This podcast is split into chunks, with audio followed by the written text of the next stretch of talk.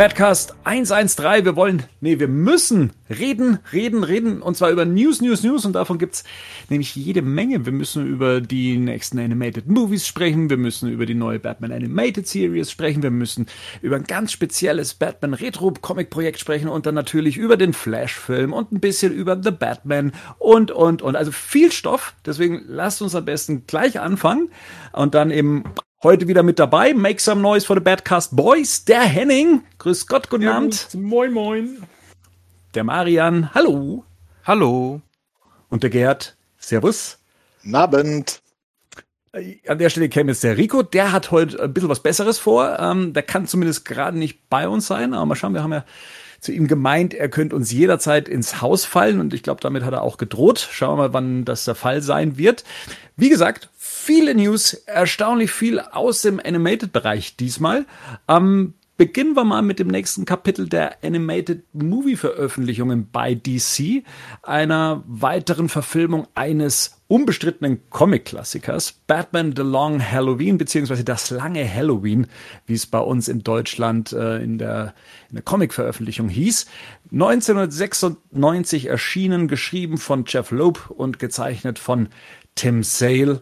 Batman The Long Halloween Teil 1. Da sind wir jetzt von Warner Bros. Äh, fast schon erschlagen worden. Da, da läuft ja die Marketingmaschine ähm, unvergleichlich im Vergleich zu anderen ähm, äh, DC-Filmen der, der letzten Zeit. Haufenweise Bilder, einen ersten Trailer, zwei Clips inzwischen und sogar schon einen Trailer für den, für den zweiten Teil. Das ist schon, das ist schon ungewöhnlich. Ähm, muss ich in die Runde fragen, wer von euch ist so ein großer Long Halloween-Fan, was, was die Comics angeht? Oder wer hat das Comic zumindest noch so recht präsent? Ich auf jeden Fall. Und ich bin auch ein Riesenfan des Comics. Tito. Geht mir genauso. Ich habe das, glaube ich, vor zwei Jahren nochmal ähm, Reprise gelesen quasi. Äh, und den Nachfolger mochte ich, mag ich mittlerweile mehr, aber The Long Halloween ist schon, also ähm, sticht schon sehr heraus, so aus den Batman-Veröffentlichungen. Ich habe The Long Halloween das letzte Mal gelesen, als es dann erstmals bei Panini veröffentlicht worden ist, mit diesen schwarzen Covern. Ich glaube, das war dann auch die Zeit, wo sie dann eben den Nachfolger Dark Victory dann auch rausgebracht haben.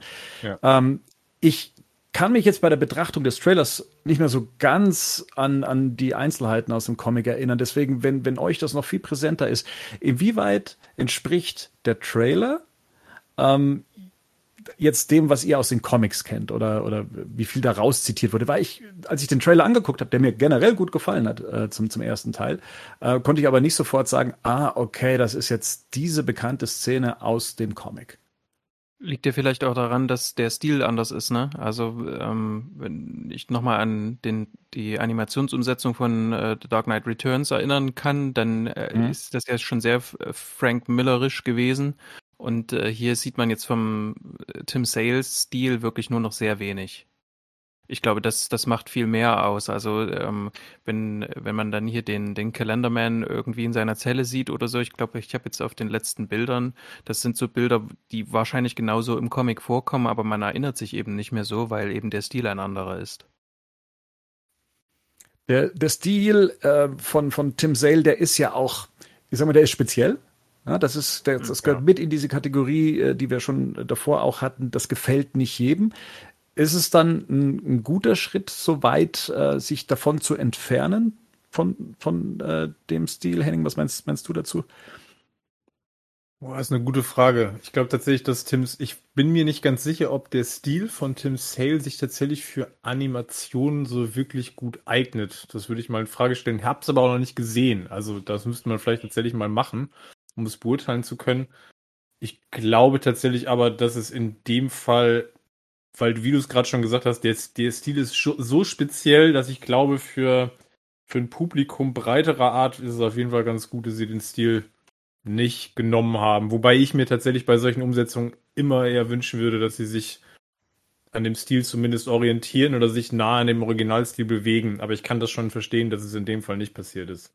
Mhm. Also meine Erwartung wäre auch gewesen, dass man ähnlich wie bei Dark Knight Returns, dass man versucht, den irgendwie zu adaptieren, aber das ist ja schon, schon relativ weit weg. Also das ist geradliniger, es, es ist, ähm, äh, es ist auch einfacher gehalten, was der Animation, glaube ich, auch äh, ganz äh, zugute kommt ähm, so der Gesamteindruck vom, vom Trailer jetzt, da muss ich auch sagen, mir hat das, mir hat das tatsächlich gut gefallen. Mich hat das, das haben wir auch in den Kommentaren dann gelesen, recht schnell an die Animated Series erinnert, teilweise. Ich weiß gar nicht, ob das beabsichtigt ist oder ob das einfach aus Zufall eben passiert, weil, oder natürlich passiert, weil man in diesen Noir-Stil reingehen möchte, äh, wie es jetzt auch in einem Interview hieß, dass man das so beabsichtigt hat, dass die Hintergründe recht ähnlich sind wie in der Animated Series, dass das Batmobil auf eine ähnliche Art und Weise gestaltet ist. Ja. Ähm, das hat bei mir schon recht viel positive äh, Gefühle dann in dem Moment ausgelöst, äh, zumindest im Trailer. Im, im Trailer finde ich funktioniert dieser Stil für mich sehr, sehr gut. Wenn man sich dann diesen Autoverfolgungsclip, ich weiß nicht, ob ihr den vor Augen habt, mhm. sich mal anschaut, der ist ja zur Hälfte, so kommt der ja rein aus dem Computer. Ähm, das ist so dieses Gerd, hilf mir mal, was ist das für ein Stil? Jetzt, jetzt, ach, jetzt auf einmal ist es Cell Shading. Jetzt haben wir benutzt den Begriff.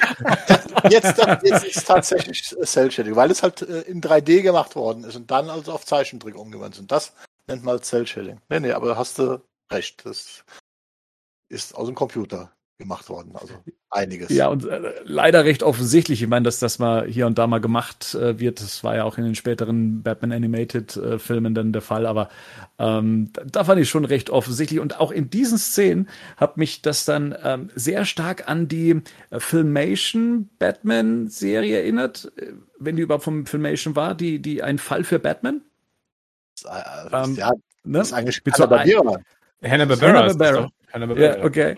Also so irgendwie so ein, ein Bild, was dann irgendwie so auf Pause steht und bewegt nur den Mund und äh, vielleicht den Arm noch gerade ein bisschen, aber mehr äh, passiert da nicht. Ich meine, wir haben uns ja schon öfters darüber unterhalten, wie, wie mager inzwischen so die Animationen ausfallen. Aber ich finde, jetzt mal abgesehen von dieser, von dieser Autofahrt, passt dieser Stil, dieser Zeichenstil eigentlich ganz gut mit, ich sage jetzt mal, dieser einfachen Animation auch zusammen, so dass es dann, ja, dass es jetzt ein gutes Gleichgewicht hat, auch wenn es, äh, wenn ich mir natürlich einen weitaus aufwendigeren Zeichentrickfilm äh, wünschen würde. Äh, übrigens nochmal Korrektur, du hast recht, Bernd, das ist Filmation. Ist doch Filmation. Hanna-Barbera ist diese Super Friends-Serie, die dann ja. danach kam. Da treten ja Batman und Robin auch auf, aber tatsächlich ist dieses, ne, ähm, The New Adventures of Batman, ein Fall für Batman ist auf jeden Fall ähm, Filmation. Ja. Ich bin ja wegen euch überhaupt nur achtig an jetzt darauf, dass Animationen billig sind. Oder nicht mehr so aufwendig, nennen wir es mal eher so. Ähm, aber hier fällt mir das eben auch auf und ich denke gerade, wir hatten ja bei der Besprechung von, ähm, von Ego, Batman Ego, ähm, da war ja in dem Band auch noch ähm, was, wo Darwin Cook zusammen mit Tim Sale gezeichnet hat. Erinnert ihr euch? Da gibt es eine ja. Geschichte. Ja. Und äh, da ist das nicht so ganz Tim Salig wie in, wie in ähm, äh, Das lange Halloween. Und da finde ich schon, das könnte man schon übertragen. Ich bin hier ganz froh, weil ich kann dies, das Catwoman-Kostüm aus The Long Halloween, das, das hasse ich wirklich. das kann ich nicht leiden. Ich glaube, die hat ja auch sogar Schnurrhaare und so. Ja, ja, hat Nee, ja, das Absehen. kann ich nicht, kann ich nicht lila, haben. Ne? Und, genau, ich bin hier ja, ganz froh, weil das hier wirklich sehr an das, an das Animated äh, äh, Kostüm angelehnt ist. Aber ansonsten, ja, glaube ich, man hätte es noch ein bisschen schöner machen können. Aber Bernd, du hast recht, ich gebe dir recht. So insgesamt sieht es eigentlich trotzdem ganz gut aus. Ich glaube, weil die eine gute Atmosphäre haben, weil das sehr viel, ähm, weil auch viel die Stadt zu sehen ist, ähm, weil es recht dunkel, düster gehalten ist. Ähm, und die Figuren finde ich tatsächlich von der Zeichnung her an sich ähm, recht attraktiv, will ich das mal nennen. Ja, Finde ich auch. Gerade jetzt auf den letzten Stills siehst du das, äh, auch wie die Falconis aussehen und so, das hat schon was. Ja, das passt, finde ich gut. Die haben auch Batman ganz gut getroffen diesmal. Mhm. Ich finde, der sieht auf jeden Fall ganz gut aus. Ich habe den Autoclip nicht so richtig verstanden. Also das verstehe ich als Pro-Material nicht so richtig, weil das irgendwie schon fast monoton wirkt, finde ich. Mhm. Als irgendwie Trailer-Clip sozusagen, ne? Weil du siehst halt wirklich eine Minute lang irgendwie diese Verfolgungsjagd. Und das, das einzig Coole an dem Clip ist tatsächlich, wie das Batmobil aufgeht. die ne, die Haube nach vorne fällt und er aus, aussteigt. Das finde ich mega cool.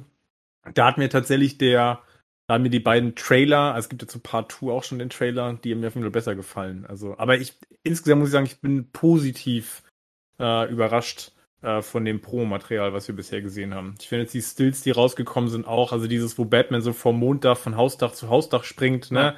Das sieht mega aus. Also das hat schon, das hat schon bei dem Standbild super gute Atmosphäre das lässt auf jeden Fall darauf hoffen, dass es äh, was Gutes werden kann. Ja, Das äh, sehe ich genauso. Es ist einer der ersten Animationsfilme, wo ich mich auch richtig drauf freue.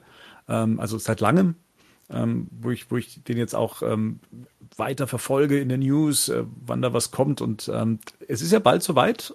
In den USA ist es äh, am 22. Juni, da wird es gleichzeitig digital und äh, auf Blu-ray veröffentlicht. Bei uns dann am 22.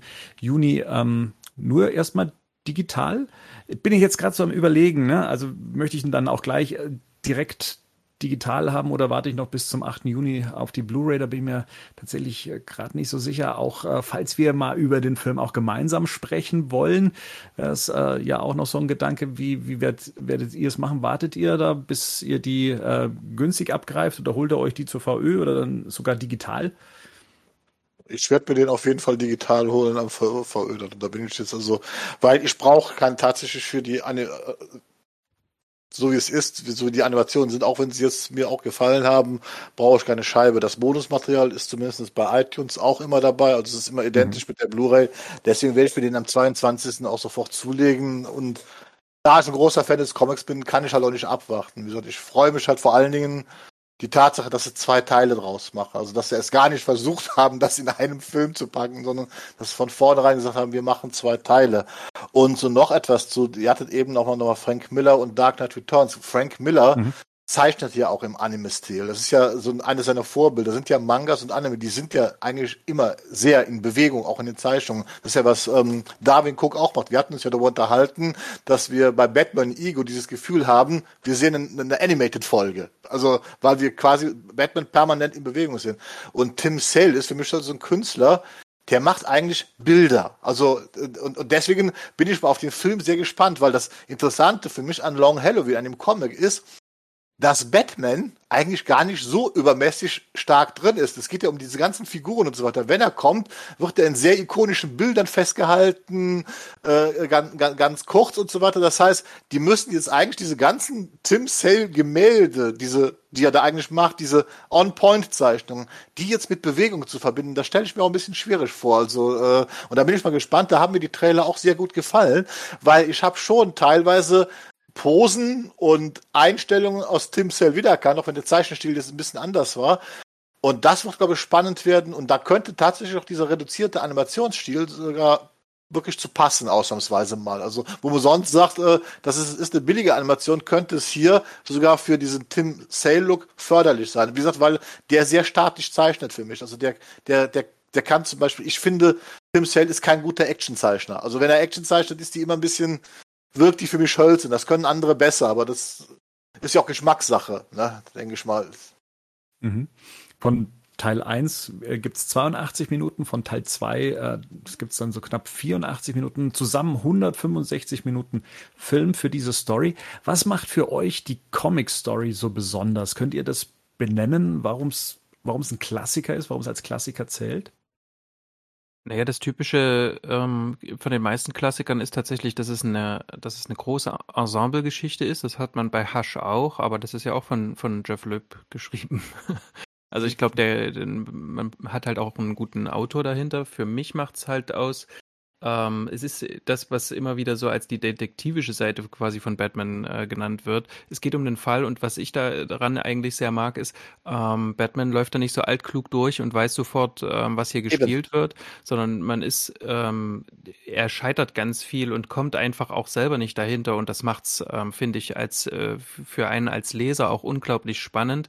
Und Jeff Loeb spielt auch ähm, sehr stark. Ich glaube, Tim Sale auch so im, im ähm, in, in seinen Grafiken, beziehungsweise das kommt dann bei Dark Victory, ist das noch viel krasser, spielen sehr viel so mit der Erwartung oder beziehungsweise mit, mit den Ideen ähm, vom, vom Leser, so dass man selber auch nicht genau weiß, man, man hat irgendwie Anhaltspunkte, aber ist halt mit, mit Batman quasi auch immer mal auf der falschen Fährte. Ich glaube, dass ein Großteil der, also für mich persönlich ein Großteil der Faszination tatsächlich darauf basiert, dass hier eigentlich zwei Sachen aufeinandertreffen. Und zwar das eine ist, Batman in seiner besten Noir-Form trifft eigentlich auf klassische Mafia-Film-Elemente mhm. in Form von der Pate im allerbesten Sinne. Und ich glaube, das sind zwei Dinge, die, die da zusammengeführt werden, ähm, sowohl was die Story betrifft, als auch das, das, das Art-Design. Ähm, was immer wieder für, für ikonische Seiten und dieser ganze Band ist, ist eigentlich von Seite 1 bis, bis 384 oder was auch immer das, das Ding hat. Das ist wahnsinnig atmosphärisch. Also da gibt's, da gibt's Panels irgendwie, ne, wo auch die Falconis drauf sind, wo ganz viel mit Licht und Schatten gespielt wird. Und es kommt ja die ganze Zeit so eine, also so eine Pate-Stimmung auf, ne? Diese, diese, diese Panels von der Beerdigung, die da auch äh, in, in, dem Band drin sind, ne, wo ja. du das Gefühl hast, irgendwie, du, du kannst das hören. Also das, das, das lebt, das Panel. Und tatsächlich ähm, finde ich, ist das insgesamt was, was wahnsinnig gut zusammenpasst, was, obwohl, das, was Marian gesagt hat, ne, du hast gesagt, das ist ein Ensemble, da tauchen ja alle möglichen Figuren auf, mhm. auch nur kurz. Ähm, ähnlich wie bei Hush auch, ne? Jeder kriegt mal so seinen kurzen Moment. Aber trotzdem finde ich, dass das eine unglaublich geerdete Geschichte ist. Also das ist ein grounded Ansatz, ne? Also finde ja. ich zumindest, weil die Grundgeschichte ist ein, ist ein ganz, ist ein simpler, in Anführungsstrichen, ist mhm. in Anführungsstrichen ein simpler Kriminalfall, ne? So, wir suchen halt einen Serienmörder.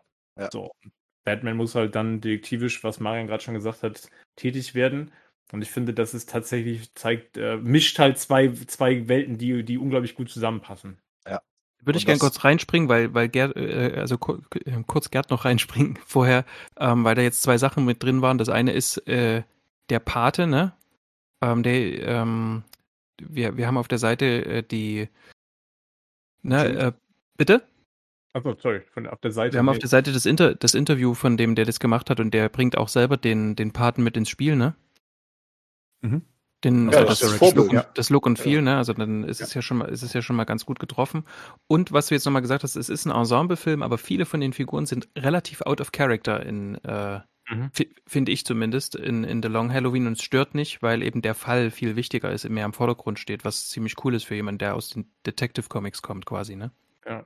Und ja, ich glaube tatsächlich, das ist eine, das ist ein, für sich out, das ist eigentlich, ist eigenständig, ne? Also ist im Prinzip ja. steht es für sich. Du kannst es lesen. Du brauchst jetzt nicht unbedingt die super Vorkenntnisse. Das spielt jetzt in keiner festgelegten Kontinuität. Also das ist einfach, das macht es halt auch gut, es immer wieder lesen zu können. Also das kannst du dir auch alle paar Jahre immer wieder rausnehmen. Mhm. Und egal, wo gerade irgendwie du mit Batman stehst, das kannst du einfach lesen und genießen.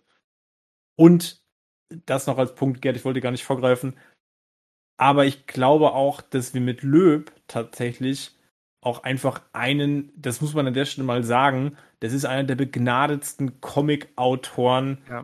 die die letzten 20, 30 Eben. Jahre Comics geschrieben haben, weil es fast egal, was der schreibt, ob der Batman schreibt, ob der Superman schreibt, ja. ob der Daredevil schreibt, ob der Captain America, den, kann, dem kannst du faktisch jede Figur geben ja. Und ihr trifft die wirklich jedes Mal on point. Also ich bin jedes Mal, ich glaube, es gibt einen einzigen Band, den ich von Lüb gelesen habe, das war Hulk Grey, den ich jetzt nicht super fand. Mhm. Aber alle anderen Sachen, die der gemacht hat, Spider-Man, Blue, ne, das Ding ist auch ein Hammer. Also der trifft die Figuren einfach on point. Der ist wahnsinnig gut darin, die Essenz von diesen Figuren einfach rauszuschälen und die tatsächlich von ihrer besten Seite zu zeigen. Und das, das macht halt einen guten Comic-Autor aus. Und die hat sie mittlerweile alle gehabt. Also ich glaube, Löb hat, gibt es kaum eine, eine von den großen Figuren, die er nicht schon geschrieben hat.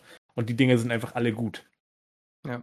Ja, so, und, ja ganz genau. Nee, das so, so zum Abschluss noch zu bringen, äh, vieles habe ich gemacht. Zum Beispiel was er gemacht hat, dieser Comic, ist diese Rogue Gallery von Batman. Und da hat Marian recht, die ist natürlich oft out of character, also vermeintlich. Aber das ist halt, weil Löb halt, zu, ich glaube, er war der erste Autor, der versucht hat, diese Over-the-Top-Charaktere in der Grounded Story unterzubringen. Sprich, er macht sie quasi zu Handlangern eines mächtigen Paten. Ne? Das heißt, diese Joker, Riddler und so weiter sind halt im Prinzip äh, Auftragsmörder, die für den Paten arbeiten. Das heißt, er holt, das ist dieser Grounded-Ansatz. Und da können wir jetzt auch wieder den Bogen spannen. Damals, ich habe den Comic letztes Jahr gelesen, kurz bevor der Batman-Trailer, also Batman-Trailer kam. Und wie dieser Batman-Trailer kam, und ich hatte gerade Long Halloween gelesen, war mir klar, was Matt Reeves da macht, auch mit dem Riddler, warum der so anders aussieht, warum der, was er als grounded bezeichnet. Das ist nämlich genau das, was Jeff Loeb in The Long Halloween gemacht hat. Und das ist das nächste der Batman in The Long Halloween ist noch ein junger und vor allem ein wütender Batman und der wird immer wütender im Laufe der Story, weil er eben nicht den von allen den Plan hat, weil er auch dahinterher rennt, weil er da noch nachforschen muss. Und genau das ist das, und das, das fand ich damals so geil, wie dieser Trailer rauskam. Und ich hatte das kommt gerade ich denke, ey, Alter, der verfilmt hier quasi äh, The Long Halloween. Wird er wahrscheinlich nicht genauso machen. Aber das ist diese Stimmung, die Matt Reeves in, glaube ich, The Batman uns äh, näher bringen will. Das ist diese Long Halloween-Stimmung. Und dann muss ich ganz einfach sagen, damit bin ich absolut d'accord und deswegen freue ich mich jetzt auch auf diesen Animated-Film. Auch wie ja. man mit diesem Bösewicht dann umgehen kann, wie man so einen Batman darstellen kann, der am Anfang seiner Karriere steht, aber trotzdem schon Batman ist und so weiter. Das hat dieser Comic vorgemacht. Und wenn das, wie gesagt, eine Grundlage für den Film ist, egal was für ist, und das gut umgesetzt wird, ja, dann bitte schön mehr davon und dann will ich das auch sehen. Absolut. Mhm. Er kriegt ja, also er kriegt im Comic ja auch wahnsinnig gut nochmal, ne, diese Dynamiken auch zwischen Batman, äh, James ja. Gordon und auch Harvey Dent. Eigentlich ist ja auch eine große Harvey Dent-Geschichte. Ja, natürlich. Das darf man auch nicht vergessen. Das ist ja auch ein unglaublich interessanter Story-Arc, der dann ja an Dark Victory tatsächlich auch nochmal super gut nochmal aufgegriffen und weitergeführt wird. Also ich kann, wir können auch nur allen, glaube ich, empfehlen, die Long Halloween äh, lesen, besorgt euch Dark Victory gleich dazu. Das kannst du genau. lesen. Ähm, das fühlt sich tatsächlich auch wirklich ähm, gut miteinander an. Jetzt, wenn ihr schon so verliebt in diese Story seid, wie schwer tut ihr euch, falls der Film jetzt eine andere Richtung einschlagen wird, also eine eigene. Ne? Das haben wir jetzt auch schon bei den anderen äh, Animationsverfilmungen gemerkt, wenn man da mal kurz irgendwie in, in eine andere Richtung gehen möchte. Hush äh, zum Beispiel ist, ist, da so ein, äh, ist da so eine Nummer. Mhm. Dark Knight Returns war sehr nah am Comic mhm. ähm, und was, was ging noch so weit? Ach ja, Gotham by Gaslight hat, äh, ich habe noch nicht gesehen, aber soll ja auch noch mal eine andere Richtung eingeschlagen haben. Ja. Ähm, wie enttäuscht wärt ihr denn darüber? Also könnt ihr euch vorstellen, dass eine neue Facette es noch besser macht oder dass es grundsätzlich vielleicht sogar gar keine schlechte Idee ist, sich nicht ans Comic zu klammern? Ja, ich glaube letzteres. Also meine Erwartungen sind tatsächlich auch nicht, dass ich jetzt den Comic einzeln wiedergegeben kriege. Ich glaube, davon muss man sich aus meiner Sicht auch ein bisschen ein Stück weit frei machen. Was aus meiner Sicht, das hängt aber, also ich wollte gerade sagen, Kritikpunkt ist sicherlich ähnlich bei Hasch. Da war ich ja auch jemand, der das Ende von Hasch halt äh, stark kritisiert hat, weil es für mich auch innerhalb des Films wenig schlüssig erscheint, weil es wenig Sinn ergibt. Ähm, wenn man Änderungen vornimmt und die dienen der Geschichte und die sind gut erzählt, bin ich da absolut offen für. Also ich erwarte jetzt hier keine 1 zu 1 irgendwie Wiedergabe von The Long Halloween, ähm, ich glaube nicht, dass das funktionieren würde. Ich glaube schon, dass man die einzelnen Medien auch unabhängig voneinander betrachten muss. Also du wirst einen Comic niemals eins zu eins mit allem, was dazugehört, irgendwie verfilmen können und das, das für alle richtig treffen. Das fängt bei Ton an, ne? Und bei allem, was noch dazugehört. Von daher, ich gehe da erstmal ohne große Erwartungen jetzt dran. Das, was ich bisher gesehen habe, gefällt mir gut. Und ich hoffe, dass sie eine gute Geschichte in den beiden Filmen erzählen. Und sie werden ja. es eh kürzen müssen, aus meiner Sicht. Also du ja, die kriegen auch in zwei Filmen. Kannst Nein. du so Long Halloween nicht unterbringen, dafür ist ja. das so dafür komplex. Das, ja, total. Und, und ich sag's auch mal, das, was Bernd es gerade auch angesprochen hat, ich habe ja nun auch Gotham by Gaslight und Killing Joke gesehen und so weiter wenn man etwas ändert, solange man im Ton und in der Geschichte bleibt, in dieser Welt, die die Ursprungsgeschichte aufbaut, ist das legitim und kann spannend werden. Aber die beiden Filme haben das halt leider komplett falsch gemacht. Die haben halt da Sachen dazu erfunden, die auch von der Tonalität einfach nicht zu den Ursprungsgeschichten passen. Und dann geht das schief. Deswegen muss man da einfach auch mal abwarten. Ich erwarte da jetzt auch keine 1 zu 1 Umsetzung. Im Gegensatz zu vielen anderen Animated-Filmen letzter Zeit, aber scheint der Ton im Moment zu stimmen. Ob das jetzt dann die fertigen Filme betrifft, wir müssen ja so, so letztendlich den zweiten Teil auch abwarten, weil ich gehe mal davon aus, dass der erste Teil wird halt mit einem mit einer Art Cliffhanger enden, weil wie gesagt, äh, und dann können wir so, so ein finales Urteil erst bilden, wenn wir den zweiten Teil sind. Wenn es ein guter Autoren, Autoren sind, wie gesagt, wenn man in, in, der, in der Stimmung und der Tonalität der Originalgeschichte bleibt, Selbstverständlich kann man da ändern, sollte man sogar machen, um dem Zuschauer vielleicht auch einen neuen Twist zu bieten. Aber man muss sich einfach des Ursprungsmaterial bewusst sein. Und das hat man bei den anderen Filmen, hat man halt einfach diesen Gedanken, nee, da haben die sich überhaupt keine Gedanken drum gemacht, was das Ursprungsmaterial bedeutet, sondern sie haben einfach wild darauf zu, äh, losgedichtet. Und deswegen kam das halt nicht allzu gut an. Das heißt, jetzt wo Rico nicht da ist, kann ich das alte Badcast-Mantra hochholen, solange die Geschichte gut ist. ist es gut. Ähm, ich würde sogar denken, ähm, The Long Halloween gibt so viele Möglichkeiten vor, dass man tatsächlich auch ähm, mehrere Twists, äh, also dass man es wirklich ganz anders machen ja. kann, sogar, mhm. dass man es ganz anders zu Ende bringen kann. Vor allem, wenn vielleicht Dark Victory auch gar nicht geplant ist als nächstes, dann wäre es vielleicht auch ganz, ganz gut, das in diesen zwei Filmen anders rund zu machen. Ja. Absolut. Ja, und ich glaube, der, der Ton, ne? Und der Trailer, genau. ich finde, das haben wir gerade schon am Anfang ja schon gesagt, sind wir ja eingestiegen. Ich glaube, der Trailer und die Clips treffen diesen Noir-Ton auf jeden Fall bisher sehr gut. Wenn das jetzt noch ja. musikalisch Äh, ne, und auch, ich sag mal, akustisch, Sounddesign technisch passt. Da bin ich mal gespannt. Da bin ich nach dem Autoclip noch ein bisschen skeptisch, muss ich ehrlich sagen. Ja. Da war die musikalische Malung jetzt nicht so meins. Ich fand die ein bisschen deplatziert während dieser Verfolgungsjagd. Aber mal gucken, wie sie es dann im ganzen Film lösen. Apropos Ton, da können wir ja auch mal auf die äh, Sprecherliste gucken. Also im äh, US-Original wird ja äh, Batman von äh, Jensen Ackles gesprochen. Den kennt der ein oder andere aus äh, Supernatural oder auch demnächst in der dritten Staffel von The Boys. Da ist er gerade als Soldier Boy besetzt worden, beziehungsweise wird er vor die Kamera treten. Und äh, Troy Baker, ähm, spricht einmal mehr den Joker, den hat er schon äh, in Assault on Arkham gesprochen oder eben auch in dem Videospiel Batman äh, Arkham Origins und sogar Batman und den Joker mhm. in äh, Batman vs. Teenage Mutant Ninja Turtles. Äh, ganz, ganz faszinierend. Auf der deutschen Seite äh, haben wir es mit einem neuen Batman-Sprecher zu tun, Stefan Günther. Der ist mir jetzt nicht ähm, wirklich bekannt. Also ähm, ich, ich, ich sehe hier gerade, dass er die Stimme von ähm, Michelangelo äh, im 2014er Turtles-Film äh, war. Ähm, klingt, wenn man sich mal so eine Sprechprobe anhört, so ein bisschen wie eine Mischung aus ähm, Luke Skywalker und, und Nicolas Cage. Ähm, muss man mal gucken, wie sich das am, am Schluss so ausgibt. Ich grundsätzlich gesagt, vielleicht ein bisschen hell die Stimme, wenn man so die Augen schließt und, und sich ah, vorstellt. Das ist der Synchronsprecher von, irgendwie so das ist der Synchronsprecher ja? von Anthony Mackie. Ja. Der Falcon von, ja. aus, von Marvel. Stimmt. Richtig, ja. ja. Stimmt, ja. ja okay. Deswegen habe ich da eigentlich keine Bedenken, mhm, weil die genau. Synchronstimme ist nämlich gut von, also zumindest in Falcon and the Winter Soldier. Also ja, hat er eine sehr schöne Klangfarbe. Ja, Richard, wir, Richard ja, Madden und John Boyega spielt, spricht er, spricht er, den, die spricht er ja auch noch. Also das ist auf jeden Fall ein guter Sprecher. Also das kann ich mir schon gut vorstellen von der Stimme her. Und ich meine, okay. wenn, wenn man das, wenn man sich das mal anhören will, Jensen Ackles, den kennen wir als Batman-Fans ja auch aus äh, Batman Under the Red Hood. Da hat er den, den Jason Todd gesprochen. Und da hat er eine wesentlich ähm, weichere Stimme. Ich wundere mich immer, dass es hier in diesen Clips, wenn ich Jensen Ackles äh, als Batman höre, wie tief der seine Stimme bekommt. Mhm, ähm, deswegen kann das bei dem deutschen äh, Synchronsprecher genauso sein. Wir haben es äh, beim Joker auf der deutschen Seite damit jemand zu tun, der eben auch schon Joker-Erfahrung mitbringt. Michael Iwanek, der hatte, ähm, der, der ist die, die, die Stimme von, jetzt, wie spricht man den Namen denn aus hier, ähm, von Hangover, äh, Zach Galifianakis. Mhm, ähm, ja. Der hat auch schon den Joker in Batman Ninja gesprochen, also die deutsche Version, und den Joker in ähm, The Batman. Und dann noch, ähm, ach ja, in den, in den Hörspielen, in den Gotham Knight Hörspielen, die bei äh, High Score, bei, wie hieß, mhm. wie hieß der Verlag? Äh, High, ja, Score, Music. Music. Ja, mhm.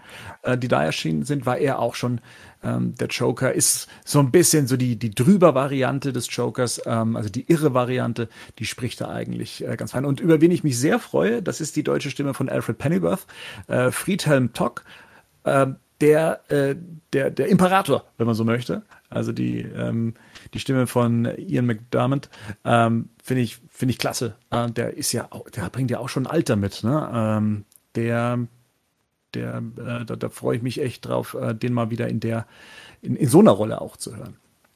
Genau. Ansonsten die anderen Stimmen, ich glaube, da, ähm, ja, wer noch ein bisschen raussticht für mich, ist äh, der Mad Hatter, der äh, äh, Guido Högel bekommen hat, der den Darkwing Duck äh, in der Zeichentrickserie damals gesprochen hat und äh, Scott oh, Bakula äh, in, in den jeweiligen Serien. Ähm, genau der, der Rest, ähm, Angela Wiederhut als, als Poison Ivy, war mir jetzt nur als die Anna Ferris-Stimme bekannt. Und äh, Thorsten Münchow, der Two-Face bzw. Harvey Dent sprechen wird, äh, als die Stimme von Brandon Fraser und der mal eine Zeit lang auch Antonio Banderas gesprochen hat. Und schon Hasch in der Hasch-Verfilmung. Weil es ist auf jeden Fall eine recht hochkarätige Besetzung, das ja. äh, muss man schon ja. sagen. Ja. Genau, und das Ganze auch arrangiert vom, vom Andy Grösing. Der hat auch die, ähm, die, die Mehrzahl der ganzen Animationsfilme aus dem DC-Bereich ähm, praktisch äh, die, die Regie geleitet. Also der kennt sich da auch gut aus, hat da an sich auch ein gutes Händchen für. Ich würde sagen, alles in allem, die Zutaten sind da. Ja. Die Zutaten sind alle da. Jetzt bin ich mal, sind wir mal gespannt, wie das Gericht schmeckt dann am Ende. Genau. Genau, versaut's nicht. Genau. ja, und da hat er auch, äh, der Visual Noise uns auch in den Kommentaren ja schon darauf hingewiesen, ne? da, das könnte ja so ein Animationsstreifen werden, wo sich eventuell eine Badcast-Besprechung äh, lohnen würde. Ähm, Ne? Also vielleicht ist das ja tatsächlich mal etwas, man hat ja schon gemerkt, gerade eben was das Thema Long Halloween angeht, wäre das vielleicht auch mal so etwas, was man mal aufarbeiten könnte im Zuge der, äh, des, des Animationsfilms. Ähm, der zweite Teil ist auch schon angekündigt, ähm, in den USA zumindest am 27. Juli als Digital Download. Eventuell wird das dann auch der, der deutsche Release sein. Mal gucken. Aber was ganz interessant war, unter den Specials, äh, das ist ja dann immer schon so ein, ne, ein bisschen Glaskugel lesen, was dann der nächste Film sein wird. Und da war dann eben zu finden als Hinweis im Bonusmaterial äh, eine Vorschau auf Injustice. Somit zum nächsten Thema. Der nächste Animationsfilm Injustice als äh, wahrscheinlich ähm, animierter Film. Ähm, wir haben schon öfters mal über Injustice gesprochen, dass die, die, die zwei Videospiele, die es dazu gibt, die ganze Comic-Reihe, die, die es dazu gibt, Spin-offs, Crossover, da haben wir mal eine Ausgabe äh, mit, mit Injustice und Masters of the Universe gemacht. Ähm, und inzwischen gibt's oder sind, kommen jetzt dann auch die Prequels, wenn sie nicht gerade äh, eh schon digital veröffentlicht worden sind. Also eine große Comic-Reihe, die mir auch äh, sehr, sehr gut gefallen hat. Jetzt muss ich nochmal in die Runde blicken. Ich glaube, Henning, äh, du bist ja auch nicht abgeneigt, ähm, wie die aufgebaut ist. Ne? Wir haben sie ja auch immer irgendwie so als die bessere Snyder-Variante, äh, was, was die ähm, was die äh, Nightmare-Sequenz angeht, äh, ja immer damit dann auch verglichen und gesagt, das ist eigentlich das, was Snyder angehen sollte, wenn er was verfilmen möchte. Da wäre er ganz gut aufgehoben. Ähm, so, und das jetzt eben als Animationsfilm. So als wir haben ja öfters schon mal drüber gesprochen, was könnte man uns als nächstes vorstellen, Kingdom Come etc. immer wieder. Ähm, so, jetzt ist es Injustice. Wie, wie könnt ihr euch das vorstellen? Also könnt ihr damit was anfangen? Was, was löst das in euch aus, wenn es heißt, äh, Injustice kommt als Verfilmung? Puh. ähm, hätten wir jetzt gesagt, es wird eine Animationsserie, hätte ich gesagt, immer her damit. Genau. Mhm. Bei einem Film ist mir noch nicht so richtig klar. Ich meine, wir haben, gut, müssen wir warten, bis die ersten Infos da sind, was das genau werden soll. Ich sehe noch nicht, wie man das in einem Film unterbringen will. Also selbst in einem Zweiteiler nicht. Das ist ja ein, ein Mammutwerk, ne? Wo mhm, ich halt ja. denke, das müsstest du schon richtig stark zusammenkürzen. Ich, okay, die Story bietet Potenzial. Ich meine, du brauchst, musst nicht jeden Kampf da abbilden, der da in, der da in den, in den beiden Reihen, bei den Justice 1, ne, du musst jetzt nicht jeden Kampf da abbilden. Das kannst du auch auf die, auf die Kernelemente runterkürzen. Dann kriegst du es vielleicht auch in Zweiteiler gepackt, aber ich glaube, zwei Filme wirst du dafür auf jeden Fall brauchen, um das irgendwie vernünftig abzubilden. Aber die Grundgeschichte ist natürlich super spannend und bietet einfach wahnsinnig viel Potenzial auch für eine, für eine Verfilmung im Animationsbereich. Also da hätte ich auf jeden Fall Bock drauf, weil wie gesagt, das Grundgerüst von der Geschichte ist immer noch super.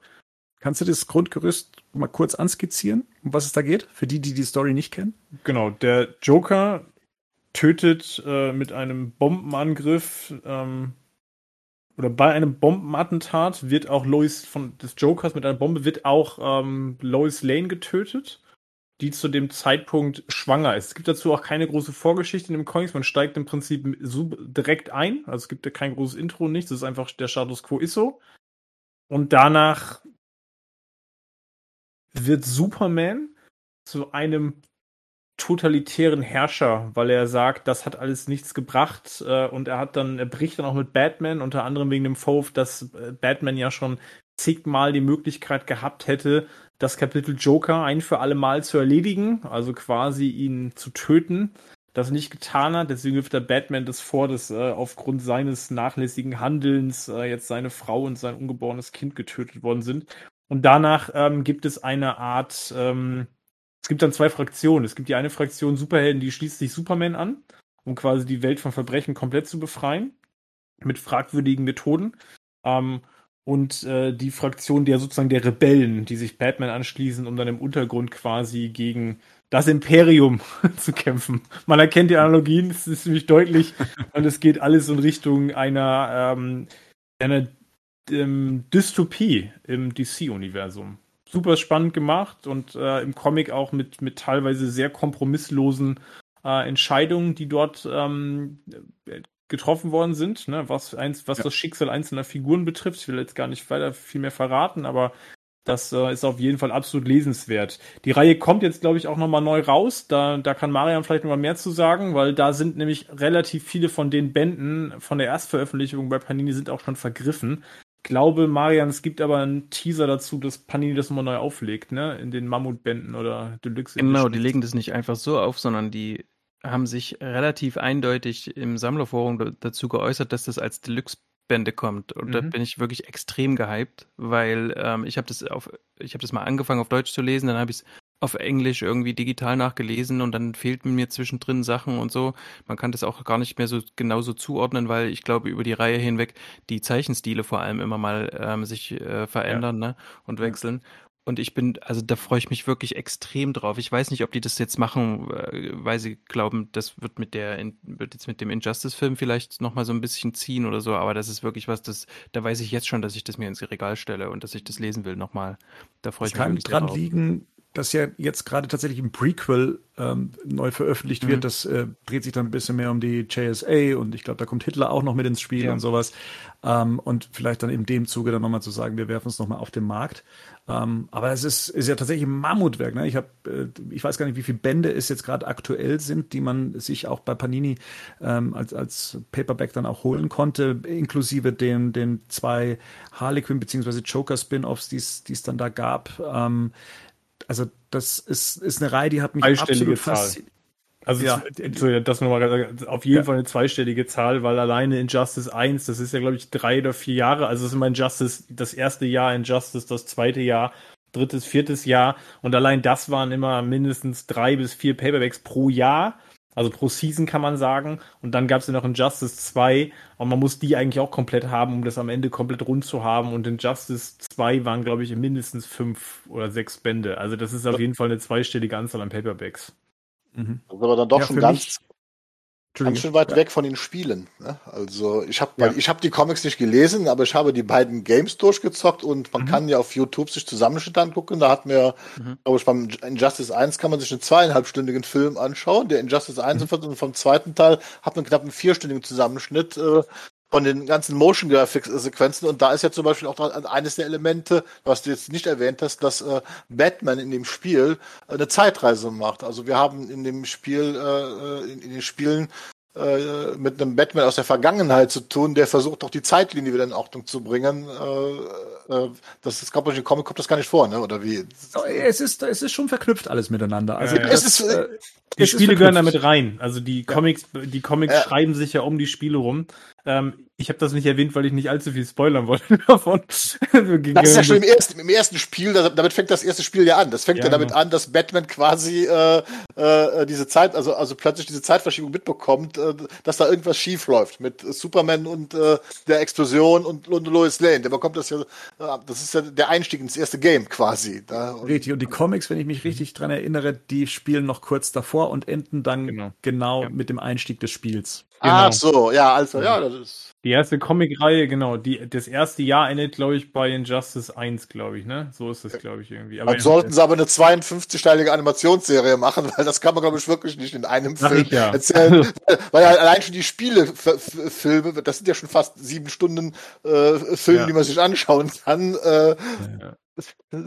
ja. Aber das klingt das denke ich eben auch. Hm. Dass sie nur die Grundprämisse nehmen, ne? Und daraus irgendwie so einen neuen Film zimmern. Ja.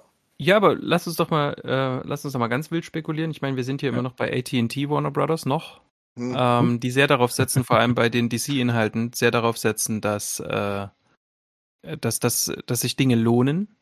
Mhm. Und ich glaube, was möglich sein kann, ist zu gucken, okay, wir, wir nehmen jetzt quasi die Grundprämisse aus dem Spiel, also das, was, was man aus dem Spiel kennt, machen da einen Film draus. Wenn sich das lohnt, kann man da auch eine eigenständige Serie draus machen. Also jetzt ja. nicht im Sinne von, wir haben jetzt hier eine 52-teilige Serie, ja. sondern eine Filmserie, ne? so wie man das mit diesen DCAU zuletzt gemacht hat, was sie ja jetzt mhm. beendet hatten zuletzt. Also das kann ich mir schon gut vorstellen, ähm, dass es da Möglichkeiten gibt. Alles, was sich lohnt, wird verwertet. Ne? Ja, der Riesenvorteil an Injustice ist natürlich, dass du da auch ganz simpel immer wieder die Möglichkeit hast, alle möglichen Figuren einfach einzuführen, ne? Ja, Weil das ist einfach ein Riesenuniversum, die tauchen in den Comics auch einfach auf. Also die sind dann plötzlich ja. da, da wird nicht groß erklärt, da wird auch nicht, die werden nicht groß eingeführt, sondern sind dann mhm. einfach da. Und ne? die Fanbase ist ja auch groß, ansonsten würden ja. sie es ja nicht machen. Man hat ja immer wieder, gerade auch im Zuge dieser ganzen Snyder-Sachen, immer wieder gelesen hier, ne? Ja, dann macht doch auch mal Injustice und so weiter. Das war ja, zog sich ja seit Jahren auch immer durch das Social Media, ne? Deswegen denke ich mal, ja. ist das, glaube ich, erstmal, wenn sie es vernünftig machen, äh, auch eine sichere Bank für Warner. Also Toll. Ich hoffe nur, und das wäre meine, das wäre so, das ist so äh, meine Sorge in Anführungsstrichen. Ich hoffe, dass sie das nicht, dass sie das nicht auf die Action, sich nicht auf die Action fokussieren, weil die ja. Action ist so das, wo ich bei den Comics tatsächlich irgendwann mhm. den größten Ermüdungsfaktor hatte, so Kampf mhm. an Kampf an Kampf. Ähm, weil diese politische Ebene, ne, wenn diese beiden Wertesysteme mal wieder aufeinandertreffen, das ist eigentlich das Spannende mit jeweils ja. Batman und Superman an der Spitze dieser beiden Bewegungen, die sich dann auch immer wieder darüber auseinandersetzen müssen, ähm, für was stehen wir eigentlich, was wollen wir eigentlich, was ist das Ziel und was ist, was ist eine Aufgabe und was sind auch Grenzen bei, bei Superhelden, ne? Und das auch auf diese, diese polit politische Ebene, die das Ganze hat, die finde ich super spannend. Ähm, und das kann ich mir tatsächlich als Serie in einem sehr erwachsenen Stil ähm, super gut vorstellen. Bernd, aber du, freust du dich darauf? Was hat das mit dir gemacht, die News? Du warst ja, bist ich, ja auch ein großer Anhänger der Comicreihe. Das ist eine der ja. wenigen Comicreihen, wo ich weiß, ah, die liest Bernd auch. das stimmt. Wobei ja. ich äh, immer noch nicht durch bin komplett. Ähm, ich ich äh, hänge da, glaube ich, äh, bei Injustice 2 äh, fest noch. Ähm, ja, ich, ich habe es geliebt, ähm, es zu lesen, weil es einfach diese Art von Elseworld ist, ähm, wie ich es ja auch schon bei The Dark Knight Returns mag oder wie bei Kingdom Come, dass es diese große Breite hat, dass es, wie du schon gesagt hast, äh, da kommen viele, viele Charaktere vor, die kommen auch vielleicht nur kurz vor, man lernt die dann vielleicht auch nur kurz kennen, äh, obwohl man sie vorher eigentlich nie so äh, vor Augen hatte. Und äh, all die Grundsätze, die du gerade eben auch schon mit, mit drin hattest, die da besprochen werden, das ist ja auch das, was mich dann äh, am meisten anspricht, mich ermüden äh, so, solche Kämpfe dann auch recht schnell, aber aber gerade das eben, ohne dass wir jetzt verraten wollen, wer da gegen wen antreten äh, muss, ja, was das für, für, für Dilemma auslöst, äh, die man sich die, die man wahnsinnig gut nachvollziehen kann, dass man äh, mit ansehen ja. muss, welche Fraktionen oder äh, ehemalige Freunde oder Verbündete auf einmal gegeneinander kämpfen, weil sich einfach ihre Gesinnung gewandelt hat. Ähm, das, das, äh, das, das zieht mich da schon mit rein und nimmt mich da auch sehr mit. Und ähm, ich, ich bin nicht immer mit dem Zeichenstil einverstanden gewesen, aber da habe ich dann gemerkt, da, da ist einfach die Story für mich das Mitreißende und ja, hat mich, hat mich da äh, schon überzeugt. Dementsprechend bin ich einfach nur gespannt, äh, was das für eine Art von Film sein wird. Und hier bin ich im Gegensatz zu Long Halloween dann ähm, sagen wir, auf jeden Fall sicher, dass man diese komplette Story nicht in einen Film packen wird, sondern dass das was anderes sein muss ähm, und wenn es ein Add-on ist zu der Story oder dass es weiterverwertet wird oder nochmal ein neuer Ansatz ist oder vielleicht sogar an diese Prequels, ähm, die jetzt kommen, sich irgendwie mit dranhängt, wissen wir noch nicht, werden wir dann mit der mit der Blu-ray-Veröffentlichung oder mit der Veröffentlichung von äh, Long Halloween 2 dann auch erfahren. Ähm, deswegen, ich bin ich freue mich, dass Sie sich dem Thema annehmen. Ich hätte damit auch nicht gerechnet. Und ähm, ich, ich bin gespannt, weil wenn es immer noch die gleiche Grundprämisse ist, dann ähm, bin ich auf jeden Fall gespannt, was Sie daraus zaubern, weil die catcht mich schon. Die, die finde ich schon super.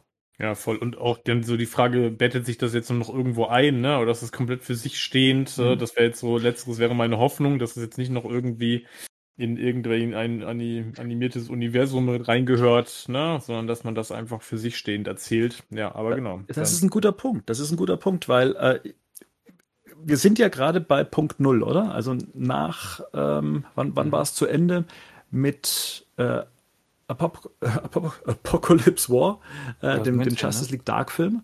Mhm. 2019, ähm, da 2019, das war ja mhm. so das Ende des bisherigen Animationsuniversums. Und jetzt hat man in der Zwischenzeit Superman Man of Tomorrow, wir hatten jetzt den äh, World War II, also die Justice Society.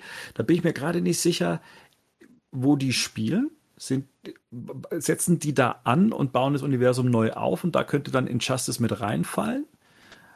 Oder ist es wie jetzt bei, bei The Long Halloween, wo man merkt, aha, anhand der Sprecher auch, okay, das kann nicht dasselbe Universum sein? Ähm, das Kann man da schon was, was rauslesen? Ich glaube glaub nicht, dass wir dazu irgendwas wissen. Ne? Also die Justice Society, das Ding spielt doch, das spielt doch im, Zweiten, Weltkrieg. Ne? Weltkrieg Das genau, spielt im also Zweiten Weltkrieg. Also das, das könnte, das ja, kann natürlich aber mit dem Flash, der aus der Zukunft kommt. Ja. ja, genau. Ich meine, das könnte, also das könnte natürlich dann immer noch, immer noch äh, irgendwie zu einem Universum gehören. Ich meine, es würde sich bei Superman natürlich jetzt anbieten, wenn man bei dem quasi wieder von Null begonnen hat. Aber das, das, eigentlich ergibt das ja keinen Sinn, weil ich meine, dann müsstest du ja mindestens mal eine Figur wie Batman, müsstest du dann mindestens ja auch nochmal irgendwie äh, zumindest neu einführen. Neu also, einführen, ja. ja, weil sonst immer noch nicht weiß, was ist das jetzt gerade für ein Typ. Und ich habe ja gerade gesagt, bei den Comics machen sie es auch nicht. Aber aus meiner Sicht mhm. braucht es das auch nicht. Mhm. Also, solange du davon ausgehst, dass die Figuren, ich sag mal, nah an ihrer allgemeinen Interpretation sind, ähm, reicht es, glaube ich, auch. Und du kannst natürlich vieles auch vom Storytelling und auch vom Character Design, das, das kannst du auch während der Storyline von Injustice auch gut erzählen. Das haben sie bei den Comics ja auch gut geschafft.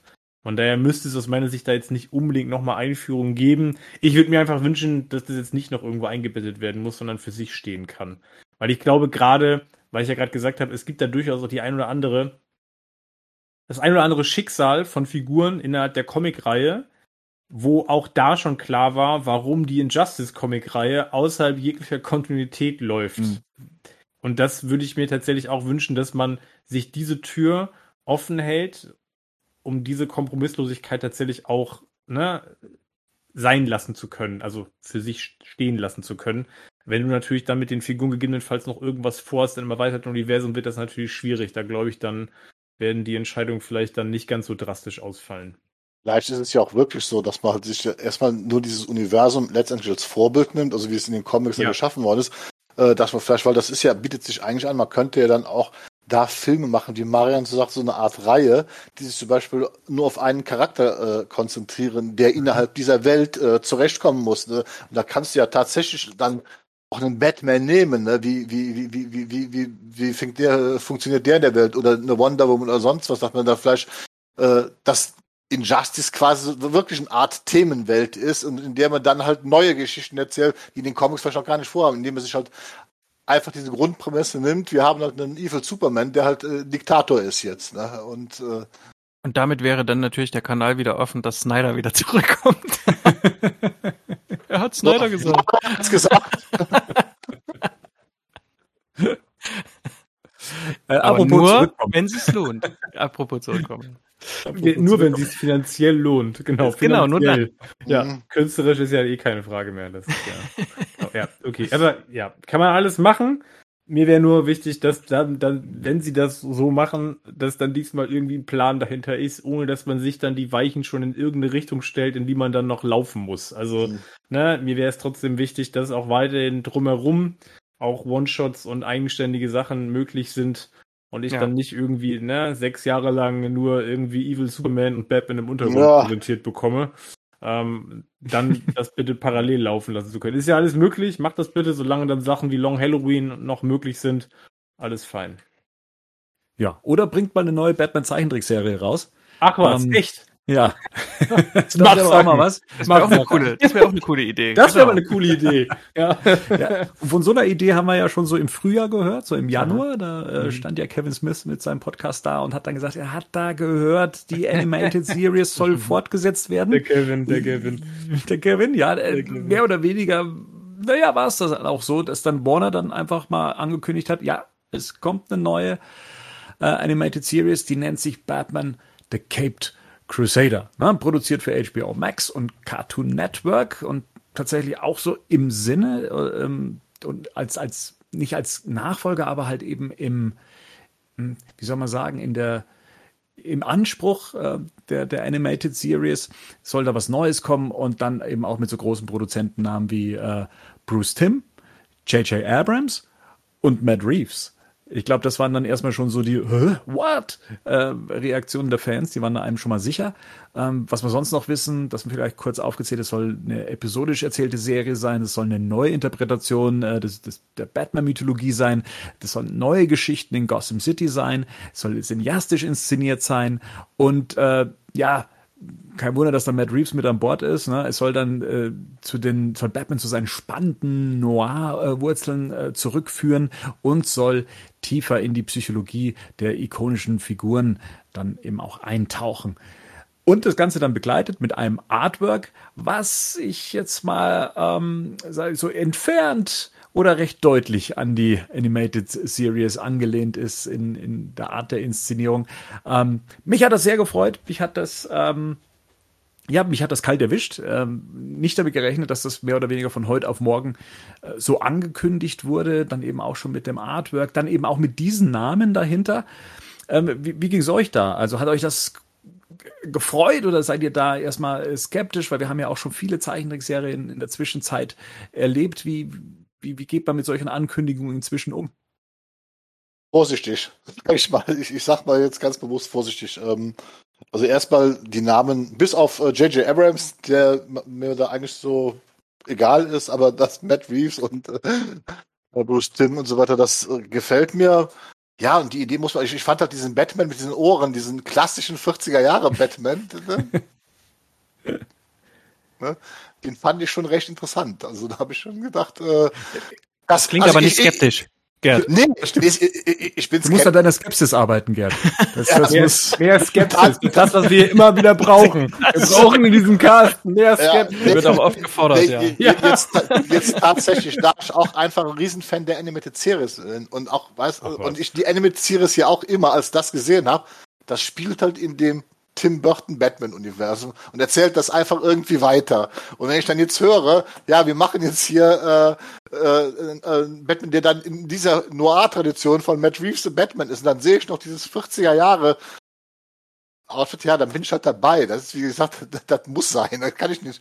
Sehr skeptisch, ja. Ja, ja, ja bin extrem skeptisch. Ja, ne? Gut, dass du mit der Skepsis eingeführt genau. hast. Die kommen gleich. Wir haben noch Dramaturgie. Ich bin offenbar auch sehr skeptisch. Ja. Ja, Ich bin auch super skeptisch, muss ich sagen. Das ist der Maßstab für Skepsis, da bin ich auch super skeptisch, was die sagen. Nee, sagen wir doch mal alle ehrlich, wir haben doch alle Hurra geschrien. Na, alle. Eben, eben. Wir haben doch alle Hurra geschrien. Na, ja. Marian, ich lasse dir mal den Vortritt, bevor ich hier wieder den alles Nitpicking auseinandernehme, mach du erstmal deine Skepsis. also ich bin, äh, das Kind schläft leider, deswegen kann ich es nicht vertonen. Ich bin extrem gehypt. Ähm, ich freue mich da sehr drauf. Ich hatte damals, ähm, als wir darüber gesprochen haben, dass vielleicht diese neue Serie kommt, hatte ich auch gesagt, ich, ich hoffe, sie machen einen eigenen Stil, lehnen sich nicht zu sehr quasi an das Alte an, ähm, vielleicht auch inhaltlich und das scheinen sie auch nicht zu machen, sondern es scheint quasi was Eigenständiges zu sein und trotzdem hat noch jemand wie Bruce Tim seine Finger drin. Das bedeutet für mich auch immer noch, dass vielleicht auch mal so ein, ein kluger Schreiber wie Paul Dini auch mal kurz vorbeiguckt für ein, zwei Folgen vielleicht. Oder, mhm. ne, ähm, also ich bin, ich freue mich da wirklich sehr drauf. Ich, das Bild sieht aus wie, äh, wie, was ist gleich der, der rote Mönch, ne? Genau. Äh, wie mhm. von diesem, von diesem Cover. Äh, ich glaube, das erkennen mittlerweile jeder Comic-Fan, selbst wenn das Comic nicht gelesen hat. Ähm, und ich freue mich da sehr drauf, wenn da Namen stehen wie Matt Reeves, wenn da Namen stehen äh, wie Bruce Tim, was, also dann kann ich mir schwerlich vorstellen, dass das äh, jetzt schlecht wird, vor allem weil Bruce Tim auch immer jemand war, der quasi nie stehen geblieben ist der immer dafür gesorgt hat, dass es weitergeht, auch mit diesen Animationen, der sich auch an neue Stile angepasst hat und so. Und da kann ich mir gut vorstellen, dass es ähm, zeitgemäß ist und trotzdem ähm, nicht zu abgehoben, nicht zu cheesy, nicht zu platt einfach ähm, am Ende. Also ich glaube, die, die kriegen eine gute Mischung hin. Auf jeden Fall ist es das, was ich mir äh, stark erhoffe und ich kann mich gerade, ich kann gerade noch nicht, eigentlich gar nicht skeptisch sein. Aber ja, vielleicht schade. wird mich Henning gleich eines Besseren belehren. Also auf Gerds Skepsis-Meter bin ich auf jeden Fall eine 10, wenn das die höchste Stufe ist. Ähm, das ist für mich eigentlich die beste News des Jahres bis jetzt, was Batman ja. betrifft. Ja. Muss ich ganz ehrlich sagen. Ich, das fängt beim Titel an. Mhm. Cape Crusader, ich finde das mega. Das ist einfach ein Mega-Titel. Ähm, dann die Namen, wir haben das alles schon gesagt. Ne? Dann wenn ich HBO Max und wenn ich dann Bruce Tim und Matt Reeves und selbst ein J.J. Abrams, ja, dem kann man kritisch gegenüberstehen, muss man aber nicht. Ähm, und alles, was dazu bisher irgendwie bekannt ist, okay, und dann, Freunde, und dann kommt dieses Titelposter. Ich denke, das kannst du dir jetzt auf Leinwand drucken und kannst es dir an die Wand hängen und dann ist auch gut, weil das wirklich das ist, also, das finde ich ja nur geil, wirklich. Also das ist genau, was, was Marian schon sagte, das ist diesen Matt Wagner-Stil total, ne? Aber wenn das jetzt den Ton setzt, in das, in, wo die das hinentwickeln wollen, wie sagt Rico immer, take all my money. Mhm. Dann, äh, also wie gesagt, ich bin da voll dabei. Ich, das finde ich wirklich richtig geil. Also, ne? Und wie gesagt, bei den Leuten, die da jetzt mit an Bord sind, wie Marian gerade, ich habe ähnliche Hoffnung, dass da Bruce Tim auch ein paar von der alten Garde noch zusammentrommelt, ne, mal hier für da und dass da zumindest irgendwie das auch, das muss ja gar nicht sich dem anbiedern, aber das ist so den, den, den, den Geist, ne, genau. der, der alten, der, der Animated Series atmet und äh, eigentlich ist ja das, was wir die ganze Zeit schon immer wollten. dass es wieder eine Serie gibt, die sich daran ein Stück weit orientiert. Und wenn das dann in einem moderneren ähm, Stil gemacht wird, ja, top. Ja, da freue ich mich wirklich drauf. Ja. Konntet ihr eigentlich den Künstler ausmachen, der dieses Poster äh, illustriert hat? Also ich lese hier nur die Buchstaben hm, nee. B-I-T-L eventuell. Ja. Äh, Bittel. Mir sagt das jetzt nichts. Nee, mir auch ähm, nicht. Und ich muss, ich muss es ansprechen, weil ich weiß, ja. es gibt bei uns auch äh, viele Besucher und Hörer, die jetzt, äh, sagen wir mal, so, so ein Probleme mit den Ohren haben. also keine Hörerprobleme, sondern Podcast hören. Nein, nur Spaß. okay. Aber tatsächlich, also es ist ja schon ein anderer Stil. Ne? Man kann ja sagen, von unten herauf, äh, Animated Series, Animated Series, Animated Series. Oh, was ist das denn? Wo kommen denn diese Ohren her?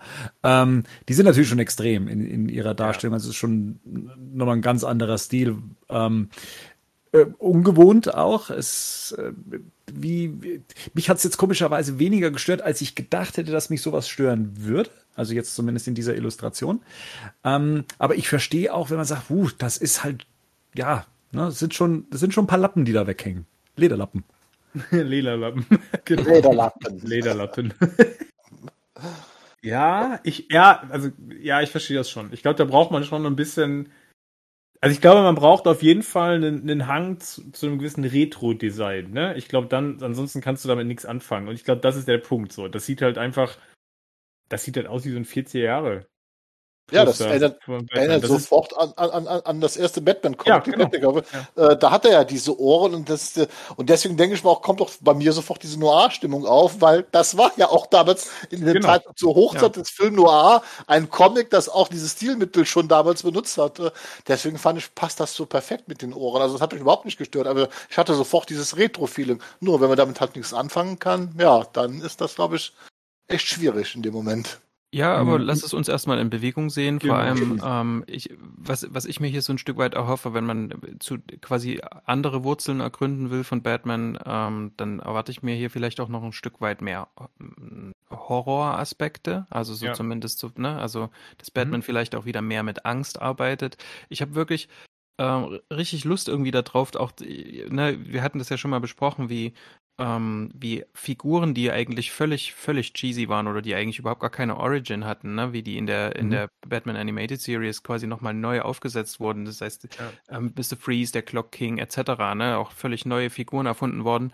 Und äh, ich, ich, ich hoffe einfach, dass es jetzt nochmal sowas gibt, gar nicht mit den Figuren, die uns da schon so näher gebracht worden sind, sondern vielleicht auch nochmal eine ganz andere Richtung oder dass man eben nochmal einen, einen, einen anderen Drive bei Ras Al Ghul bekommt oder so. Ähm, hier sieht man vielleicht dann auch mehr Batman und die Monstermänner oder irgendwie sowas in die Richtung oder ne, noch mehr auch so Monstergeschichten von mir aus. Vielleicht auch wieder mehr Clayface. Also solche Sachen würden hier, glaube ich, ganz gut dazu passen. Und vielleicht mhm. auch tatsächlich ein, zwei Grounded-Sachen, wo es tatsächlich auch um irgendwelche No-Names geht. Das kann ich mir auch gut vorstellen. Werden wir es hier mit etwas zu tun haben, was eher Kinder ansprechen soll, um in den Batman-Mythos reinzuholen? Oder ist das eher was für uns Erwachsene, so wie die Harley Quinn-Serie, wo man dann eben auch ein Two-Face zeigen kann, dessen Gesicht verätzt wird und nicht bei einer Explosion dann eben äh, zu, zum bösen Harvey wird. Ähm, da, da bin ich auch gespannt, in was, für ein, in was für eine Richtung sie da gehen wollen, weil sie müssen von den Zielgruppen ja inzwischen, inzwischen alle abholen, ähm, um, um niemanden auszuschließen. Das wird, das ja, aber ich hätte, also mit den Namen hätte ich jetzt fast gesagt, noch tiefer in die Psychologie, ne, Noir-Wurzeln. Mhm. Da schon vorstellen, dass man da eher ein älteres Publikum anvisiert. Also ich, weil, aber muss nicht. Man kann auch, ne, ich meine, das war bei der, wir haben es bei der bei der Animated Series auch gehabt. Absolut. Ähm, die haben auch, die haben auch den Spagat hingekriegt zwischen beidem. Ne, die haben, eine, eine, die haben uns damals abgeholt ähm, in dem in dem Jugendalter und haben trotzdem und auch ein erwachsenes und Gerd und haben ein erwachsenes Publikum mitgenommen. Ne, und ähm, das ist beides möglich. Ich denke auch diese Partnerschaft HBO Max und Cartoon Network, also HBO Max mhm. sowieso ja mehr für Erwachsene, aber auch Cartoon Network hat ja nicht nur in Anführungsstrichen Kindercartoons im Programm, sondern die haben auch Young Adult, äh, Adult Sachen, also im Programm, diese mhm. äh, später ausstrahlen. Das heißt also, ich denke nicht, dass das wirklich etwas rein für Kinder wird. Ich tippe eher drauf, dass man das genau wie damals die Animated Series so eine All-Age-Geschichte draus machen wird. Also man wird sich halt sicherlich schon ein bisschen mehr trauen, weil sonst, glaube ich, wäre HBO Max da nicht mit eingestiegen, weil die sprechen ja nun definitiv ein erwachsenes Publikum an. Äh, also das, denke ich mal, wird so so ein Mittelding werden. Also ich denke mal so eher All Ages, aber jetzt keine reine Kinderserie. Das glaube ich nicht, auf keinen Fall. Nicht mit den Namen. Also. Also ich habe auf jeden Fall da super Bock drauf. Da freue ich mich wirklich ja. drauf. Auf die, auf die weiteren News dazu bin ich wirklich mal gespannt, äh, was das für eine Richtung einschlägt noch. Ähm, ja, aber cool. Sehr, sehr ich cool. wollte eigentlich im Vorfeld der Sendung noch erarbeiten, äh, wann der Beiname Cape Crusader äh, erstmalig in Verbindung mit Batman aufgetaucht ist. Ich habe es nicht gefunden. Äh, man, man erfährt zwar, wann The Dark Knight zum Beinamen von The Batman wurde und das schon ab äh, Batman Ausgabe 1 aus, aus, von 1940, aber wann Cape Crusader ähm, zum Einsatz kam, habe ich jetzt nicht gefunden. Äh, wisst ihr, aus welchem, aus welcher Ära dieser, dieser Beiname stammt? Also mir erzählt Google in den 60ern. Ich wollte gerade sagen, ich bin mir ziemlich sicher, dass bei Neil Adams und äh, Daniel O'Neill, Ras Agul, der Name Cape Crusader auch schon gefallen. Also den gab es da auf jeden Fall schon. Also das heißt in den 70er auf jeden Fall. Also denke ich mal auch früher. Also Genau, also Julius Schwarz ist ja der, der quasi damals mit ähm, Danny O'Neill und äh, Neil Adams, ähm, mhm. ne, der war ja da der Redakteur. Und hier ist es aber noch, dass Julius Schwarz quasi mit Bob Kane zusammengekommen ist. Mhm. Ähm, in den 60ern, kurz äh, davor, war man äh, bei DC Batman quasi als Marke einzustampfen, weil die nicht mehr besonders einträglich war. Und äh, da hat man sich, da hat er diesen Namen ähm, bekommen. Aha. Okay.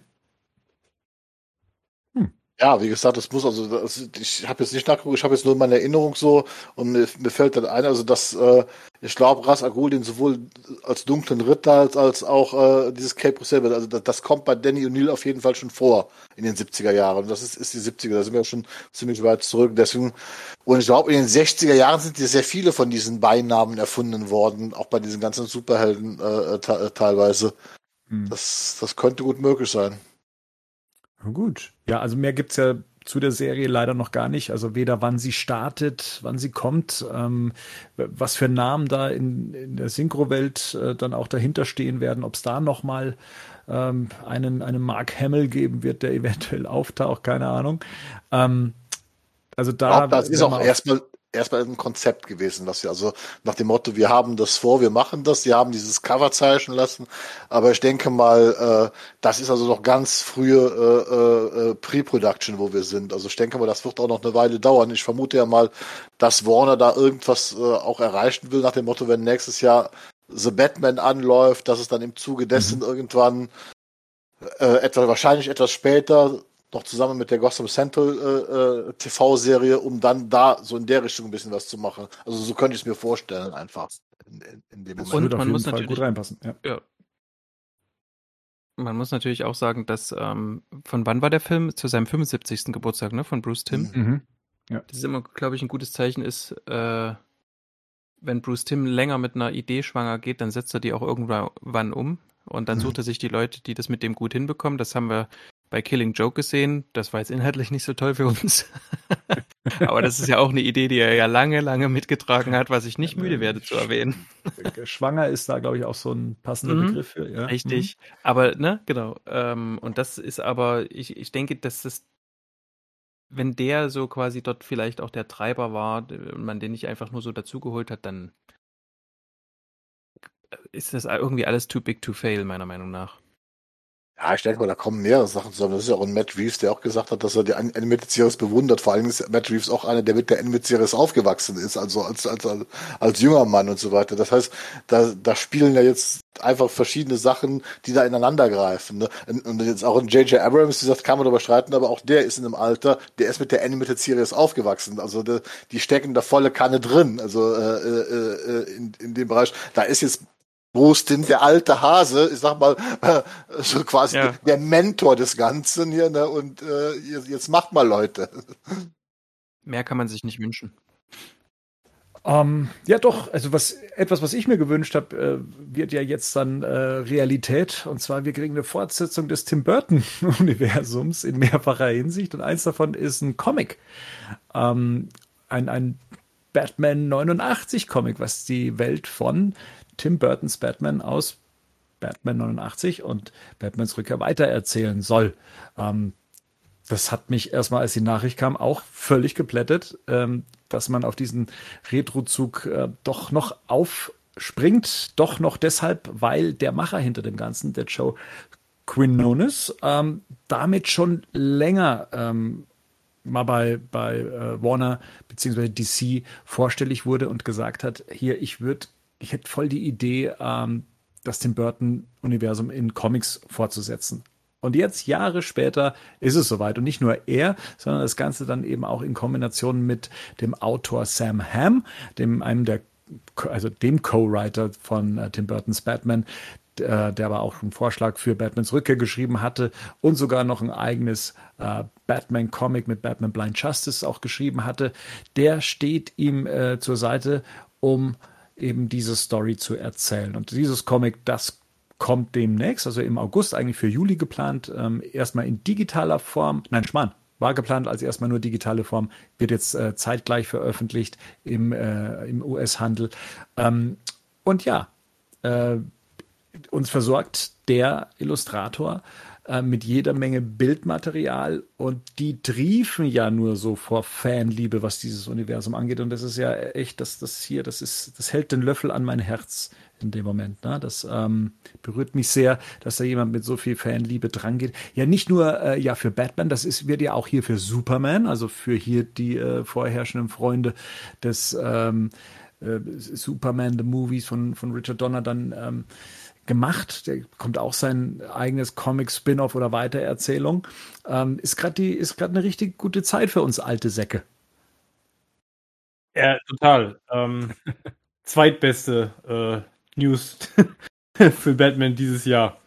Genau, ganz knapp hinter der hinter der Cap Crusader News. Ich bin da auch total, ähm, da freue ich mich auch richtig drauf. Also ich finde das auch ein, einen ganz spannenden Weg, den man da jetzt geht. Dass man sagt, okay, wir führen das fort, aber wir führen das jetzt in einem anderen Medium fort, wo man dann einfach auch entsprechende Freiheiten hat, dann vielleicht bestimmte Sachen nicht gebunden ist dann und das weiterzuführen. Super. Und wie gesagt, dass gleichzeitig noch ein Superman-Band äh, rauskommt, der auch das weiter aufgreift. Ähm, ja, sie wissen offensichtlich, äh, wo die Fans sitzen und wo die ihr Herz sitzen haben und wissen, womit sie uns das Geld aus der Tasche ziehen können. Genau. Genau, ähm, genau sie wissen, genau. sie wissen ganz genau, äh, welche Knöpfe sie drücken müssen. Äh, und die werden dann ja nicht nur bei dir, Bernd, gedrückt.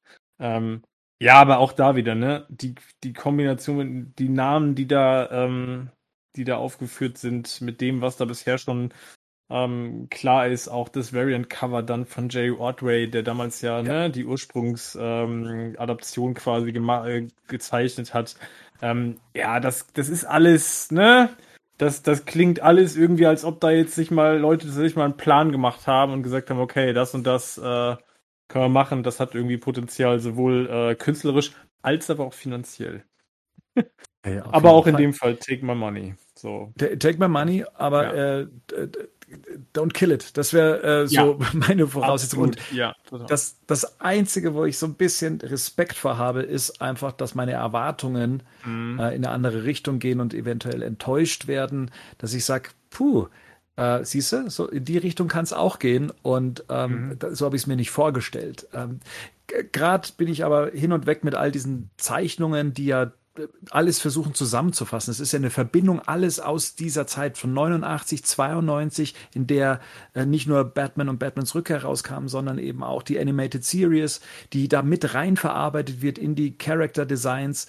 Äh, wenn, man sich Batman ansieht, dann hat er jetzt äh, das Cape ist im Inneren blau, ähm, so wie es eben in der Animated Series auch der Fall ist. Und sogar Bruce Wayne hat ein Outfit, was einer Actionfigur entspricht, die zu Batmans Rückkehr damals erschien erschienen ist. Dieses, dieses, äh, dieser Rollkragenpulli Bruce Wayne mit diesem, mit dieser Unterschrift auf der Brust. Ich glaube, den konnte man dann das Kostüm anziehen. Ähm, und, und das hat jetzt Verwendung gefunden für eben dieses Projekt. Und was ich, wo, wo ich dann echt gedacht habe, ey, da ist echt jemand dran, der, der auch alles, der alles in die Tiefe beobachtet. Und zwar äh, ist in einem Panel zu sehen ein äh, der, der Batman Forever Sonar Suit. Ähm, allerdings in einer Form, wie er nicht für äh, Val Kilmer geplant war, sondern als noch Michael Keaton im Gespräch für Batman Forever war. Und der hat dann eben noch das klassische Batman-Emblem drauf, sieht aber sonst aus eben wie das Sonar-Suit. Und ähm, das finde ich, das finde ich einfach geil. Also wenn man da so mit so mit so Liebe dran geht und mit so mit so Insiderwissen auch, äh, was sich nicht jedem erschließen wird, aber einfach äh, Verwendung findet. Und ähm, ja, also mich begeistert das äh, total und aber auch gleichzeitig habe ich hohen Respekt davor und auch äh, die, die, Skepsis, äh, die, dass es dann äh, eventuell nicht meine Erwartungen erfüllt oder ich mir die, die Fortsetzung der, der Tim Burton-Welt anders vorgestellt hätte. Das kann ja auch sein. Ähm, aber ansonsten, äh, da über, über die Brücke gehe ich dann erst, wenn wir davor stehen.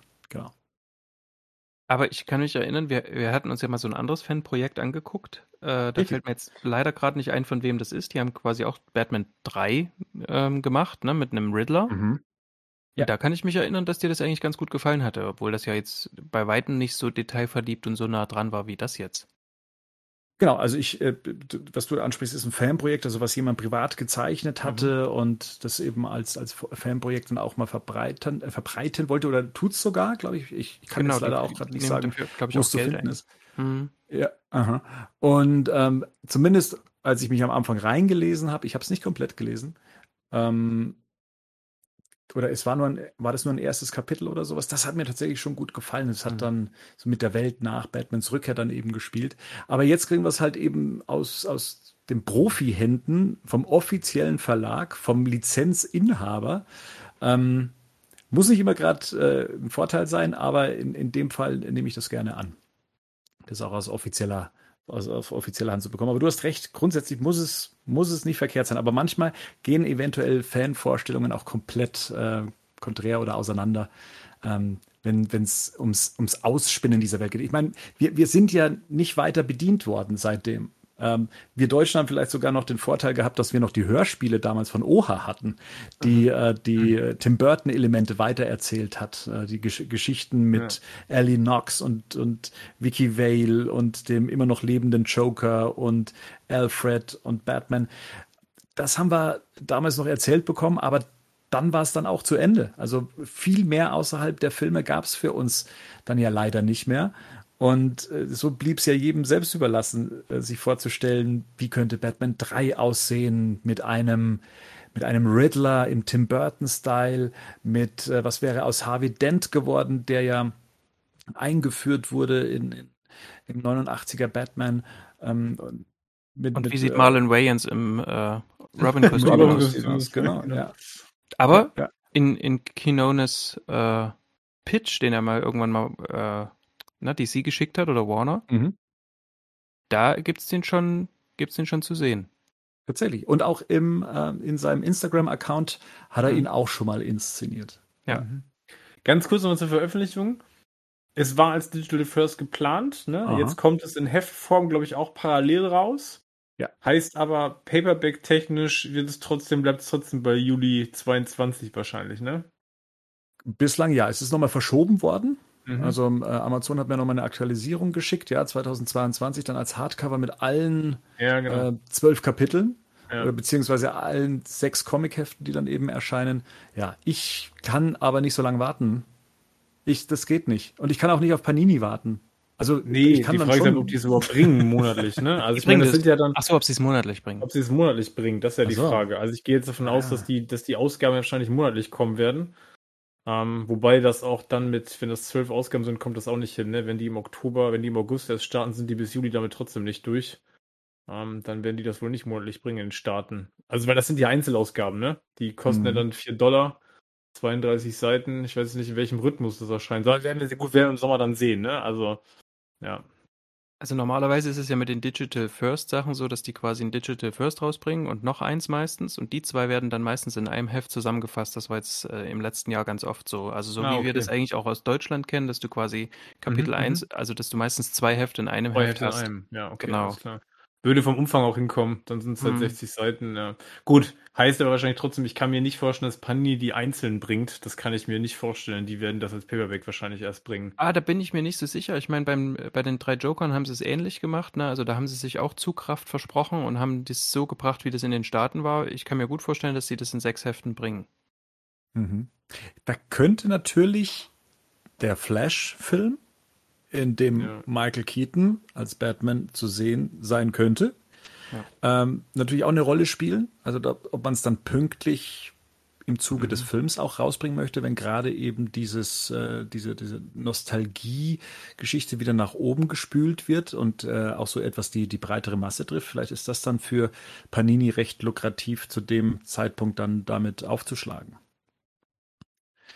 Ja. Da dauert es nicht lang, bis äh, McFarlane ähm, 89 auf jeden Figuren rausbringt. Ui. Ach Mensch, ach Gott. Das, klar. Ui. Ja, Und endlich eine Figur Also- zu Vicky Vale, bitte. Na, das wird doch passieren. Ich habe noch nicht einmal eine Vicky Vale-Figur, ne? Die einzige ist beim Lego Batwing dabei, glaube ich. Ja, Ja, das ist. ja, Die einzige Vicky Vale-Figur, die ich kenne. ja. Und Ellie Knox hätte ich gern. Und, ach, ja, Ja. Two-Face. Ja. Harvey Dent. Mensch, alle. Gib mir alle. Ist mir egal wer. Der Typ, der vom Ballon runtergefallen ist. Oder sonst irgendwas. Ist mir wurscht.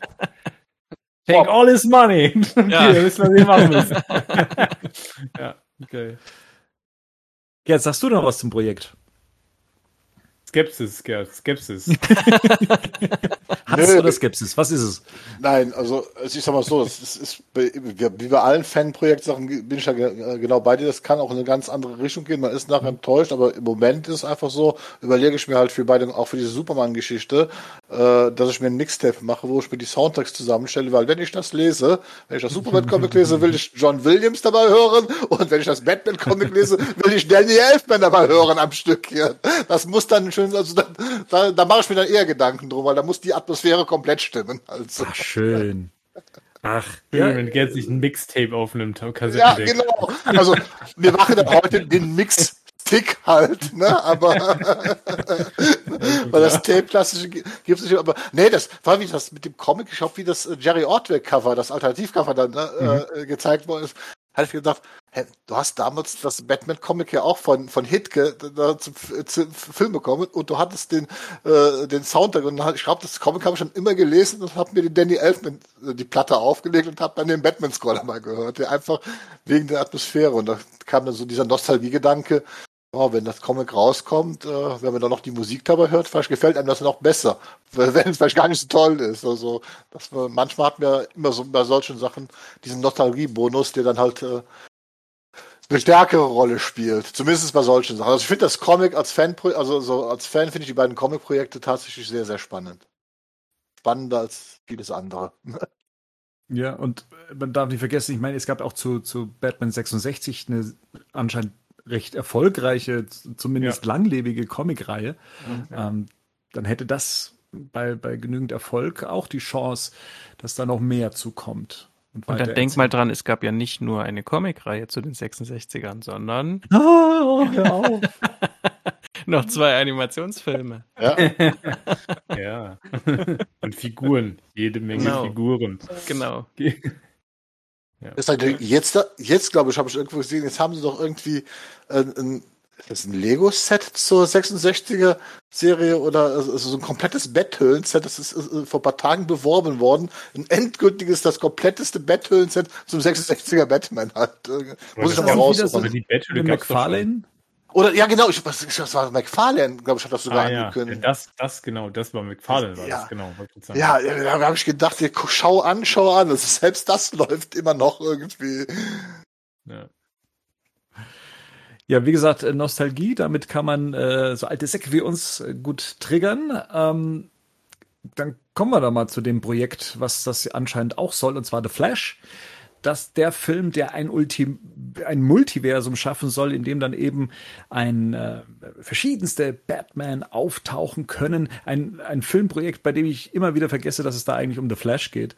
Ähm, aber immer wieder mit Namen geworfen wird, wie mit Michael Keaton als Batman kehrt zurück, äh, Ben Affleck wird als Batman seinen Abschied feiern und aber das ist wirklich nur ein Gerücht. Könnte auch noch ein anderer bekannter Batman-Darsteller äh, darin vorkommen oder andere Batman-Darsteller. Ist ja alles möglich in so einem Multiversum-Abenteuer. Und die Dreharbeiten dazu haben begonnen äh, im April, glaube ich, wenn ich es richtig im Kopf habe. Äh, und wir haben ja auch schon die ein oder anderen Setbilder gesehen. Ein, ein Wayne Manor, was in Flammen steht oder zumindest, wo es deftig rausraucht. Wahrscheinlich hat äh, Alfred den Ofen offen gelassen. Ähm, Teile von Burtons Gotham City sollen äh, gerüchteweise nachgebaut werden in Glasgow und Edinburgh. Ähm, und wir haben zwei Stühle gesehen, auf denen zweimal der Name Bruce Wayne drauf stand, also zwei verschiedene Stühle. Ähm, und dann natürlich das Bild, was dann ähm, die, die letzte Woche die News dann auch ähm, äh, ja, dominiert hatte. Und zwar, wir haben einen Ausschnitt vom Batman-Kostüm äh, gesehen, was Verwendung finden wird, wenn Michael Keaton als Batman zurückkehren soll. Ich, ich bin da immer so vage, weil äh, er selber hat ja immer ähm, in einem letzten Interview sich ja noch gar nicht so zuversichtlich dazu geäußert. Man müsste noch irgendwie bestimmte Voraussetzungen schaffen, eben unter Corona, dass er äh, so ein Projekt überhaupt angeht und äh, er nach London fliegt und sowas. Und er ist ja extra aufs Land rausgezogen, um eben von Leuten sich zu entfernen, anstatt ihnen jetzt näher zu kommen. Und erst wenn das geklärt ist, dann ja, äh, wird so ein Projekt für ihn erstmal ähm, ja, realistisch, wie auch immer man diese Ausnahme, äh, diese Aussage jetzt nehmen soll. Ähm, wir haben Michael Keaton noch nicht gesehen. Wir hören das nur immer, dass das der Fall sein wird und äh, ja, auch, auch Gerd, glaube ich, hat noch seine Obstkorbwetten am Laufen. Aber das Bild an sich vom Batsuit, und wir sprechen hier von dem Batsuit aus Batmans Rückkehr, also zumindest die Teile, die man davon sehen kann, es ist ja ein Ausschnitt. Wir sehen das Batman-Emblem, was auch die Form äh, des Batman Returns Suits hat und dann eben die Muskelpartie, der Brustpanzer, der ja diese stilisierte äh, Form hat, also nicht diese, diese ausdefinierte Muskelmasse hat, sondern eben dieses, dieses äh, Lokomotivdesign, was für Batman Returns entwickelt wurde. Und ähm, ja, also man scheint dann tatsächlich auf die letzte im Kino gesehene Interpretation zu setzen, und zwar auf die vom Batmans Rückkehr. Es gibt so den ein oder anderen Unterschied zum, zum Kostüm. Also die, diese, man sieht ja so einen Teil, wo nicht das Cape drauf liegt und nicht die Maske drauf liegt und dann sind da solche, ähm, ja, was sind das so Stränge, ja. die äh, gab es beim, beim Original-Kostüm ähm, nicht, aber die würden sowieso vom, von der Maske beziehungsweise vom Cape, ja. ähm, vom Cape verdeckt werden. Das heißt, dieses Kostüm ist nochmal extra angefertigt worden. Das, was aber alle irgendwie irritiert hat, das waren diese roten Tropfen, die auf dem Batman-Emblem zu sehen war. Und sie waren irgendwie zu griffig und grell, als dass sie Blut sein könnten. Sie waren auch ein bisschen arg grobschlächtig, sage ich jetzt mal, da drauf verteilt, so dass man schon fast den Eindruck hatte, da hat jemand irgendwie Marmelade drüber verteilt. Könnt ihr euch da einen Reim drauf machen, was das für eine rote Flüssigkeit ist, die, die sich da über dem äh, Emblem verteilt und ob die überhaupt irgendwie äh, sinnvoll oder uns tatsächlich auch irgendwie was sagen soll? Habt ihr eine Idee dazu? Ich denke, der Regisseur Moschetti hatte das einfach zu Hause. Ähm, hatte, mhm. hatte die, ähm, die Kostüm- und Maskenbildner nicht mehr zur Hand und hat sich gedacht, jetzt will ich aber das Bild raushauen äh, oder ich muss und dann hat er einfach Marmelade drauf gemacht. So. Danke. Aber warum? bitte? Nee, weil er es machen wollte oder weil es. Bitte? Nee, weil eigentlich Blut drauf soll. So. Aber wer hat denn so Blut kein zu Hause? Kunstblut. Das hat kein ja. Kunstblut zu Hause. Das ist halt blöd. Ne? Und ja. selber anzapfen, weiß man nicht, soll man nicht machen. Ja, sagst du, das ist Filmblut? Das ist eine rote, transparente Flüssigkeit, das kann alles hm. sein. Also ich hatte zwischendurch, es könnte auch ein Schmieröl gewesen sein, was er benutzt hat. Es ist eine rote, transparente Flüssigkeit. Es ist, also klassisches Filmblut von Kyrolan ist halt nicht so transparent. Das ist halt, äh, tatsächlich sieht es dem menschlichen Blut sehr ähnlich. Das heißt, es wäre dickflüssiger und auch nicht so durchsichtig. Äh, Marians Theorie könnte genauso passen wie meine Schmieröl-Theorie. Und generell muss man einfach mal dazu sagen, Andy Muschetti ist ein Scherzkeks. War der auch schon bei den Dreharbeiten zu S? Hat der auch Mhm. Sachen rausgehauen über Instagram, die nachher im Film überhaupt weder, weder vorkamen noch sonst wo, aber tausend Leute sich darüber aufgeregt und spekuliert und, und geredet haben. Und das ist das immer das Positivste, was ich daran sehe. Ich weiß, dass das Internet steil gegangen ist, wie sie dieses Kostüm gesehen haben. Ich glaube, die nächste Meldung, die ich gelesen hatte, ja, Michael Keaton wird digital verjüngt, weil der hat ja das Batman Returns Kostüm da an und dann kann der ja nicht als 60-Jähriger durch, durch die Gegend turnen und das ist dann auch von ein paar US-Seiten sofort wieder aufgenommen worden. Ja, Michael Keaton wird jetzt digital verjüngt. Der Witz bei der Sache, soweit ich das richtig verstanden habe, ist von der Hauptcast bis jetzt noch kein Mensch in London, weil die drehen da wohl im Moment vor allen Dingen Second-Unit-Sachen, solche Effektgeschichten oder sonst was. Das heißt, wir können es noch nicht sagen. Und Muschetti, glaube ich, spielt im Moment mit den Erwartungen der Fans und das macht er, muss ich sagen, richtig gut. Aber das ist, wo ich zum Beispiel auch immer wieder sage, so ein bisschen Bedenken haben, das kann auch nach hinten losgehen, wenn ich da Erwartungen aufbaue und die dann nachher nicht einhalten kann dann Mhm. kann das ganz hinten losgehen. Und das ist ihm zum Beispiel bei den Fans bei S2 passiert. Da gab es einen riesen Backlash. Der hat da Sachen aufgebaut und auch erzählt und sonst was hier. Und wie der Film rauskam, waren die meisten Leute dann doch enttäuscht vom zweiten Teil. Im, im Gegensatz zum ersten Teil. Und das ist wurscht. Das ist, ich sag, ich, sag, ich habe diese Wette laufen. Das sage ich jetzt auch mal öffentlich. An dem Tag, wenn Michael Keaton am Set auftaucht, und das wird, das wird im Internet breit getreten werden, da werden wir nicht nur ein Bild sehen, da werden wir hunderte Fotos sehen. Da bekommen alle Leute ihre Obstkisten. Aber im Moment ist das für mich alles Du nur. solltest noch mal ganz kurz, Gerd, falls das dann on air geht, du solltest noch mal alle Leute vielleicht noch mal genauer definieren. Ja, ja das stimmt. Sonst zahlst du den Rest deines Lebens. Rico, äh. Marian, Bernd, äh, die, mit denen ist diese Wette geschlossen. Dann bekommen die die auch. Weißt du, äh, das wird immer so getan. Ich Das Cast-Team meinst du als Ganzes. Ja, das Ja. Cast-Team, ne? Das, ist, Alles. Das wird Auch immer so getan. Also, also habe ich eben schon gesagt, Henning. Also, der habe ich Stimmt, gerade gesagt. überspielt. Ja. Nein, und äh, es wird immer so getan, also ich würde das so, so, ich möchte auch Michael Keaton sehen. Bin ich ganz ehrlich, ich möchte Michael Keaton als Batman nochmal sehen, Aber du bist skeptisch. aber nein, ich, ich, ich habe einfach Angst, wenn ich mir dieses Filmprojekt anhöre. Weißt du, DC hat so verkackt bei den Team-Up-Filmen und so weiter bis jetzt. Und ihr sagt, Muschetti hat für mich bei S2 total verkackt. Und dann höre ich Multiverse. Und dann kam jetzt das nächste, das ist ja mit diesem Blutstropfen, da wurde ja plötzlich dieses Watchmen-Universum mit ins Spiel gebracht. Oh, Muschetti äh, verbindet äh, Batman wie genau in den Comic mit Doomsday Clock und das Watchmen-Universum spielt auch, auch noch eine Rolle. Und da kriege ich so langsam aber sicher Angst, was da alles hineininterpretiert wird. Äh, es werden alle möglichen Darsteller genannt. Bis jetzt hat kein Mensch mehr von Ezra Miller gesprochen. Ich meine, das ist der Hauptdarsteller von dem Film. Und kein Mensch redet von Ezra Miller, ne? sondern wir reden nur von Michael Keaton, von Ben Affleck. Wir, es ist unfassbar. Und das ist, wo ich halt Angst davor habe, dass der Film diese Erwartungen gar nicht erfüllen kann, die da drin sind. Ja, ich habe jetzt noch eine Theorie, weil Bernd das Öl mit draufgebracht hat. Ich, Äh, Gerd, Gerd. Entschuldigung. Weil Gerd das, das Öl mit äh, reingebracht hat. Und zwar diese beiden ähm, an der Seite, wo du gesagt hast, dass, dass, äh, wo du gesagt hast, Bernd, das würde vom, äh, Mhm. vom Mantel verdeckt, diese beiden Riemen und das Öl deuten doch eindeutig hin auf die, auf das Kostüm aus Kingdom Come. Was dann quasi hinweist auf Batman Beyond. Und Rico und ich kriegen endlich unseren Batman Beyond Film. Das ist doch Wunschdenken. Ah, schau an. The lady is in the house. Was hat das jetzt mit dem Blut zu tun? Oder dem Schmier? Das ist Öl. Naja, das ist doch ein mechanischer Anzug.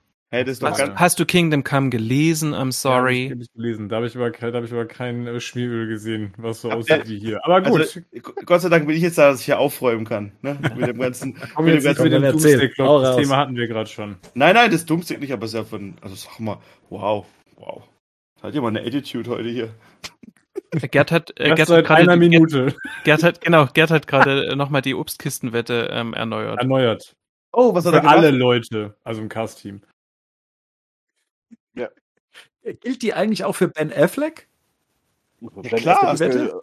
Die, es gab zwei Wetten. Es gab drei, aber ich. Drei mit jetzt- Fantastic Four. Nee, nee, nee, nee, nee. Gab's, vor hat damit, nee, nee, nee, nee, die hat damit nichts zu tun. Das war nur was zwischen uns beiden, Rico. Das, das hat jetzt nichts mit hier Ja, zu aber ich tun. kriege ja auch eine Obstkiste dafür. Rico das- wird im Obst baden. Ja. Rico hat so ein, so ein vitaminreiches Leben vor sich.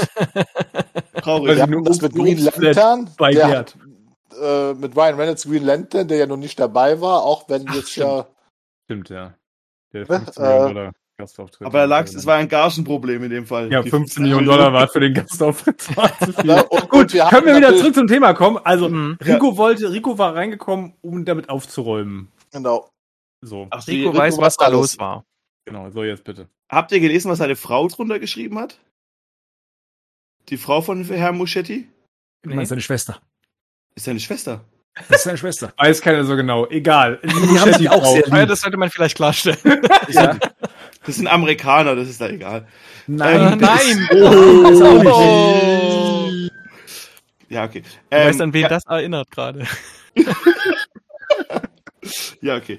Ähm, sie hat drunter geschrieben, glaube ich, Bold Move. Ähm, und dann habe ich jetzt vergessen, was er hinten dran geschrieben hat, oder nicht? So in die Richtung hat sie drunter geschrieben, das, als er das gepostet hat. Daring. Bold und Daring. Schreibt sie. Bold Daring, genau. Okay, ja. Gewagt. Hm? Mutig und gewagt. Mutig und gewagt. Also das, das ist ja ganz kleine Anlehnung an Watchmen. Da gibt's ja gar nichts anderes, was man da drunter sehen kann. Also Alles Rico ist ja einer der, auf die du vorhin Ja. geschimpft hast, Gerd. Nee, ich habe dich nicht geschimpft. Ich habe nur gesagt, dass äh, die nächsten Ich habe auch schon zugehört übrigens eine Minute, ne, bevor ich reingekommen bin. Ja, das weiß ich. Also ich habe jetzt Watchmen äh, oder äh, Doomsday Clock noch nicht fertig gelesen. Aber manch einer sieht da ja eine Verbindung zu dieser Comic-Reihe. Ne? Kann man die darin sehen? Abseits davon, wie realistisch es ist, aber wie, wie hängt das zusammen? Oder kann man das jetzt ohne zu spoilern erklären?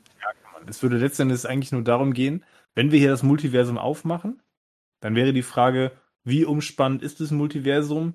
Wenn wir bei Doomsday Clock das mit reinnehmen, dann würden die Watchmen mit zu diesem Multiversum gehören. Ich glaube, das reicht auch schon, um das zu erklären, ohne das jetzt weiter zu spoilern. Genau. Weil das eben bei DC auch der Fall ist. Genau. Und welche Watchmen? Also in, in, in den Comics bei Doomsday Clock sind es, sind es die originären Watchmen. Man hätte jetzt natürlich theoretisch die Möglichkeit, jetzt auch die Serie mit reinzunehmen. Also das geht ja nur darum, was gehören sie zum Multiversum, weil bis dahin, bis zu Doomsday Clock gehörten die Watchmen zu keinem Multiversum. Das war quasi ne, die Öffnung äh, Richtung Watchmen.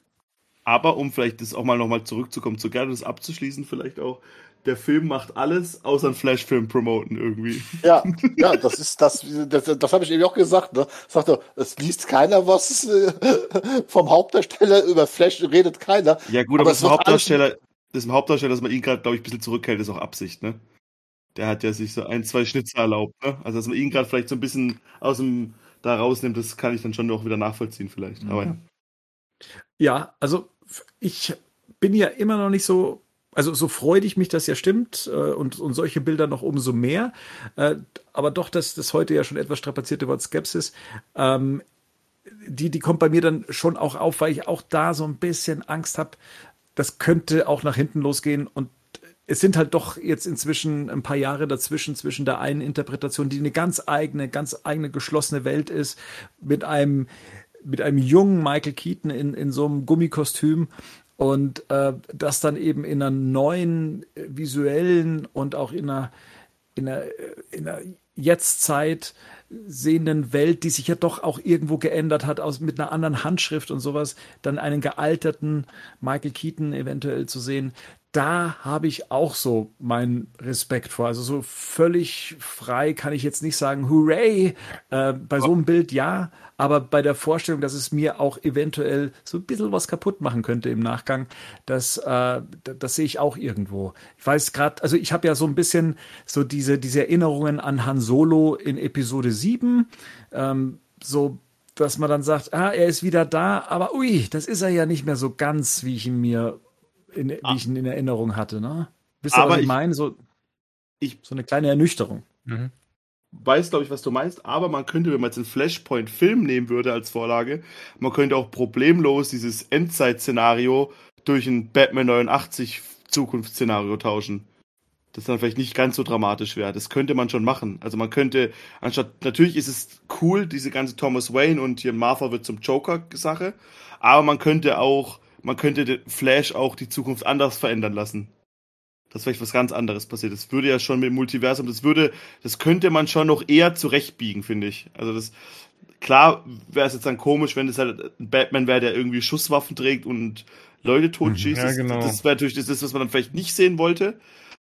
Aber vielleicht ähm, dass einfach dann Flash woanders landet. Das könnte man sich, finde ich, meiner Ansicht nach, vor allem wenn man dann halt auch dann versucht, dann irgendwie so die Brücke zu, das Multiversum in Film, in DC-Film zu schlagen irgendwie, das könnte ich mir dann schon noch vorstellen, tatsächlich. Finde ich schwierig, weil es bei Flashpoint darum geht, dass Flash in einem Universum landet oder in einer Version ne, der Welt landet, die es ja quasi zu korrigieren gibt.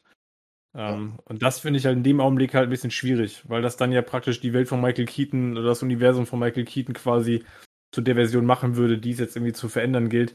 Meine größte Befürchtung ist tatsächlich eigentlich, dass wir so eine Art Comic Barry Allen, so wie Ezra Miller jetzt ja durchaus auch selbst im Snyder Cut hatte der ja immer noch dieses Comedy-Element immer wieder mit drinne dass man den jetzt auf so diesen, auf den Michael Keaton Batman irgendwie treffen lässt, der dann in seiner typisch, ne, liebenswerten, mürrischen Art und dass das dann eher zu so einem Comedy-Element wird, weil mhm. die beiden kriege ich tatsächlich bisher so noch nicht von meinem geistigen Auge vernünftig zusammen. Das äh, hängt aber, da muss man mal abwarten, was sie daraus machen letzten Endes. Aber da habe ich gerade so meine größten Probleme, mir das tatsächlich vorzustellen, weil das passt für mich halt null zusammen. Ich habe noch eine zweite Frage, weil da, da mache ich mir die ganze Zeit Gedanken drum. Das ist ja nun mal ganz einfach. Klar, das ist alles Fanservice, ne? Und wir hören da so wahnsinnig viel. Aber wird dieser Film jetzt nur für Fans gemacht, weil der soll ja auch sag mal, normal Leute ins Kino locken und so weiter. Und äh, wenn ich mir das dann so alles anhöre, ist also auch Flashpoint und so weiter, ich habe das ja auch gesehen und gelesen, das ist ja schon sehr speziell. Äh, und wenn wir dann noch weitergehen und wir haben dann mehrere Batman, also jetzt gesetzt den Fall, dass wirklich noch Affleck und eventuell noch ein Dritter, wie man jetzt ja dann mutmaßt dazukommt und so weiter, dass das dann irgendwann nicht einfach auch too much für normale Leute wird, da noch durchzublicken, was da eigentlich abgeht, weil. Das denke ich nicht, weil. Das denke ich auch nicht. Das, weil man nennt diesen Film nicht mehr Flashpoint, ja. ähm, sondern es ist jetzt The Flash, ne? Ähm, man hat auch Supergirl jetzt schon gecastet und, und uns allen vorgestellt äh, irgendein Supergirl, was man noch nicht kennt. Ähm, ich glaube, was jetzt einfach gerade passiert ist, jetzt werden die Fans geholt. Jetzt in so einem frühen Stadium. Die müssen jetzt gehalten werden, die müssen dabei sein. Und all, äh, ich glaube, wir werden in einem späteren Stadium werden wir ganz viel Flash-Zeug sehen. Ich glaube auch nicht, dass diese ganzen Batman-Sachen so einen großen Umfang dann haben werden. Mhm. Es geht darum, das Multiversum aufzumachen. Ne? Ähm, und das bedeutet auf einer Meta-Ebene genau. quasi, äh, die TV-Sachen mit reinzuholen, ähm, Aquaman und Wonder Woman ähm, zusammenzubringen mit einem Shazam, was vielleicht vorher überhaupt gar nicht äh, in diesem Universum gespielt haben sollen muss, ne? So ungefähr. Ähm, dafür ist der Film eigentlich da. Aber das ist genau, aber das ist ja der Punkt. Das ist ja das, was Gerd schon am Anfang gerade gesagt hat dann, dann, dann schaffst du natürlich Erwartungen, weil du eine gewisse Fanbase abholst. Und wenn das dann am Ende ein Drei-Minuten-Auftritt von Michael Keaton wird. Das kannst du jetzt aber auch gerade gar nicht mehr werden im Moment. Also wenn das das Erste, was du siehst vom Film, Batman ist, dann, also die, die werden ja schon ein bisschen was gelernt haben. Und ich, meine große Hoffnung ist, dass man jetzt nicht das. Boah, ganze, was gelernt? No. Ja, hey, 20 Euro erstmal. Ja. Ähm, und, und, und, meine große Hoffnung ist ja wirklich, dass man so ein bisschen den Rotstift genommen hat, sich alles angeguckt hat, was man hat, und dann geguckt hat, okay, was kann funktionieren und wie können wir es vielleicht irgendwie zusammenfassen, so, ne? Und dann hat man gedacht, okay, jetzt nehmen wir vielleicht, da fällt dann wieder Ben Affleck, fällt dann wieder ein bisschen raus, warum man den dazu nehmen muss. Aber zum Beispiel kann man sagen, okay, wir haben hier einen 89er Batman und den können wir vielleicht respektvoll damit einbauen dann haben wir hier vielleicht noch irgendwie, wenn sie noch wirklich dieses Endzeit-Szenario irgendwie noch anspielen wollen, dann könnte man sogar Jason Momoa und Gal Gadot noch mal irgendwie auftreten lassen, gegeneinander kämpfen lassen. Es, ja. Du könntest ja ganz viele Sachen nehmen, die du hast und die haben halt das Glück. Ich meine, das war ja, wir, wir haben ja vorhin schon mal Star Wars gehört, da haben sie es ja nicht gemacht, da hat man alles gehabt, alle Möglichkeiten, du hast alle Schauspieler gehabt und nichts draus gemacht. Und hier könnte man ja theoretisch was aus dem ganzen Wirrwarr an Universen und Filmen, man könnte ja sogar ja, könnte man dann nehmen und könnte dann halt vielleicht versuchen, die Sachen, die man mag, nehmen. Deswegen wird auch, glaube ich, ein Val Kilmer und ein George Clooney da nicht zu sehen sein. Aber hier äh, Michael Keaton halt. Und welches Szenario wir noch gar nicht ähm, auf, ähm, auf dem Schirm haben, ist, wenn es denn nur so um die Batmaner und um Flashpoint gehen soll, ist, dass quasi das, der Zack Snyder Batman ähm, die Dystopie ist. Oh. Das kann nämlich auch sein. Also, dass quasi jetzt festgestellt wird, dass quasi Flash, so wie wir es in BWS hatten, Flash auf Flash zurennt aus irgendeiner so Tretmühle und sagt, hey, ähm, du lebst hier in einer absoluten Katastrophenwelt. Ist dir das bewusst Ja, eigentlich? geil. Das wäre Ähm, ziemlich geil. Komm mal mit ey, rüber, der Keaton ist eigentlich ziemlich cool. wenn wir, ey, wenn die das machen, wenn die das machen, Kriege ich eine Obstkiste von dir. nee, dann freue ich mich. Schön. Wenn die wirklich, wenn das, wenn das Endzeit-Szenario des Zack Snyder, Henning schüttelt nur den Kopf, Ah, aber, aber aber wenn wirklich, wenn, wenn die Nightmare und das alles Böse wirklich, da, da, da müsste man natürlich auch einen neuen Superman casten, was ja gerade gemacht wird und sowas. Und wenn das wirklich das Nightmare-Szenario wäre, man sagt, okay, jetzt haben wir einen anderen Ton. Und da könnte auch schon, da, und da könnte auch schon für mich das Aquaman und Wonder Woman dazugehören. Uiuiuiui. Also ich bin immer ganz vorsichtig, wenn es darum geht, dass, dass äh, Regisseure und Filme Mittelfinger ausstrecken. Das finde ich ist immer ganz, ähm, das ich hat bei man dir. eben bei Star Wars auch, ne? Das ist, ist so eine Sache, da wo ich sage, das sind Das so. sogar, das hat sogar Das zweimal ist auch was nicht ist Star Wars. gemeint. Das war auch nicht als. Mittelfinger quasi gemeint. Nö, ich find, also per se finde ich das ja als die Befreiung aus der, aus der Nightmare-Szenario, äh, fände ich das eventuell sogar ein, ein, ein, ein denkbares Szenario. Aber äh, wenn es dann eben heißt, hier wir, ne, und man bekommt das ja auf der Metaebene auch mit, wir, wir lösen uns jetzt absichtlich und offensichtlich von dieser Snyder-Welt äh, und, und behandeln das sogar noch, wie wir die loswerden. Ähm, das finde ich irgendwie, weiß ich nicht. Also ich Wobei habe man- irgendwie so das Gefühl, ja, Wobei man argumentieren könnte, dass der Ben Affleck ähm, Batman näher an dem Thomas Wayne Batman ist, an dem Batman, als an dem Batman, den wir gern sehen würden. Ja, klar. Zumindest in Teilen. hm. Hm. Wisst ihr, was ich meine? Ja, aber, aber ich, äh, ich verstehe den Sinn, ich würde den Sinn davon nicht verstehen. Also welchen Sinn soll das haben? Na, im Endeffekt kannst du es ja, meiner Ansicht nach, könntest du das Ganze wie so ein Trichter sehen, wo alles zusammenläuft und unten kommt nur noch raus, was funktionieren kann. Das heißt, du hast dann vielleicht einen, einen Ich hab das schon verstanden. Batman, du hast Das unten wäre, das wäre aber ein Film, der im Prinzip, der, der Film, der dann die Möglichkeit schafft, quasi grüne Wiese zu haben. Und dann Genau. habe ich, dann habe ich quasi den, den Film, der dann die Reboots quasi einleiten kann. Aber Ja. ähm, Naja, Reboots, das Problem ist ja einfach, ähm, das ist ja nur schon länger geplant. Und wenn du dir das auch bei den Comics und so anguckst, mit diesem ganzen, ähm, ähm, jetzt komme ich nicht drauf, Infinite Frontier, äh, da ist das ja auch so ein Kuddelmuddel. Ich kann es gerade nicht anders sagen. Und im Grunde ist, ist es jetzt ist hier nicht definitiv, ja. Und jetzt ist es ja nicht einfach nur grüne Wiese, sondern es ist eine grüne Wiese, wo du aber schon Abzweigungen hast zu. Da kann Wonder Woman ihr Zeug machen, da kann Aquaman sein Zeug machen. Ähm, das findet quasi alles nicht mehr im gleichen Universum statt. Es kann, aber es ist ja ein Multiversum, es findet, es findet alles in einem Multiversum statt. Man benennt ja sogar Robert Pattinson schon als Erde 2, ne? Ja, genau. Das hat man sogar schon benannt, oder? Also, wenn ich das richtig in Erinnerung habe. genau. Muss uns ja nicht gefallen. Es ist ja. nee, nee, man- nee, ich, ich, ich Und unter dem gesagt, Umstand, dass ja. es halt nicht geplant war, ne? Dass man halt den Plan, den man mal hatte, halt nicht hinbekommen hat. Und jetzt halt versucht zumindest, weil das ist auch das, was immer kommuniziert wird, man nimmt, was funktioniert. Und wenn es gut läuft, muss man nicht so viel Geld dafür ausgeben, so, ne? Wobei, da kann man ja eigentlich aber schon Gal Gadot kannst du aus der Rechnung rausnehmen, weil dem letztes Jahr schon gesagt worden ist, dass Wonder Woman 3 nicht vor Drehstart vor 2023 sein wird, weil Patty Jenkins ja gerade Star Wars Rogues, äh, Ja gut, aber, äh, aber das, aber das Rogues gerade macht. Und dann wird, ist Gal Gadot auch inzwischen in dem Alter, dass man das auch dann wieder rebooten kann, weil die Leute werden ja nicht jünger. Sie werden einfach nur alle älter. Und ja, sonst- aber, Ja, aber aber dafür schaffen nicht. sie doch die Möglichkeit. Dafür schaffen sie doch die Möglichkeit mit dem Flash-Film. und Theoretisch kann es dann auch drei Wonder Woman Ja. geben. Genau. Women. Also dann kannst Genau. du eben. Ja, aber wie gesagt, ich glaube, ähm, ist ja alles gut. Ich bin da, da bin ich tatsächlich wirklich äh, skeptisch. Ich glaube, also, da den, gehört den viel Film, Talent dazu, das so hinzubekommen, dass es den, genau, den Film würde ich tatsächlich in, de, in dieser Hinsicht gar nicht überladen mit Erwartungen. Und ich glaube tatsächlich bei allem, was ihr gerade erzählt habt, das sehe ich noch nicht, dass das funktionieren würde. Weil das ist dann tatsächlich, das ist dann tatsächlich ein reiner Nischenfilm. Das ist ja Das- klar. Also, also das- von, den, von den Zuschauern mal abgesehen, aber das ist halt was, da Ja, müssen sie sich von halt dem mal beweisen. ganz abgesehen. Ja, genau, also ich meine, Ja. aber dass der Film funktioniert, da müssen sie sich halt natürlich beweisen halt, ne? Also da müssen sie halt, ähm, also das kann funktionieren, das würden nicht viele hinbekommen. Schauen wir mal. Mhm. Ja, und äh, ja. Ja. Also das, das, das Blödeste, was sie machen könnten, wäre aus dem Michael Keaton Batman jetzt eine komplett andere Figur zu machen. Also, Ich glaube, das, Das ist ja auch die Angst der, der, der, der älteren Anwesenden naja, hier. guck mal, was sie mit Luke Skywalker gemacht haben. Da hieß auch, ja, du, ähm, du hast dich nicht verändert in den letzten 30 Jahren. Das ist dann die Antwort. Also sowas sollten sie vielleicht halt nicht machen. Ne? Also das, mhm. man sollte schon der Figur noch treu bleiben. Am besten tritt noch Michelle Pfeiffer irgendwie auf. Aber jetzt, jetzt überleg dir mal, ja, aber jetzt überleg dir mal, nimm mal Michael Keaton Batman und mach den mal 30 Jahre älter. Also das mhm. wird auch dann kein Sympathieträger werden.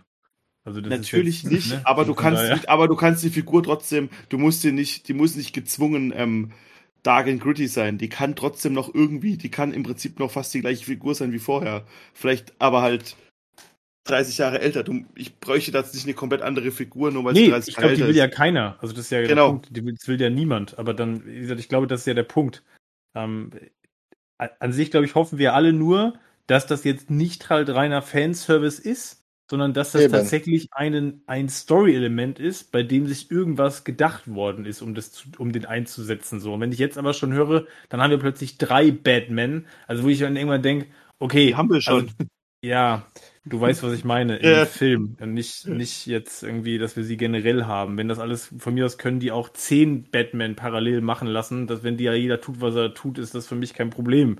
Damit aber, kann ich leben. Aber das alles so in einen Film reinzustopfen, ähm, einfach nur, weil man das kann.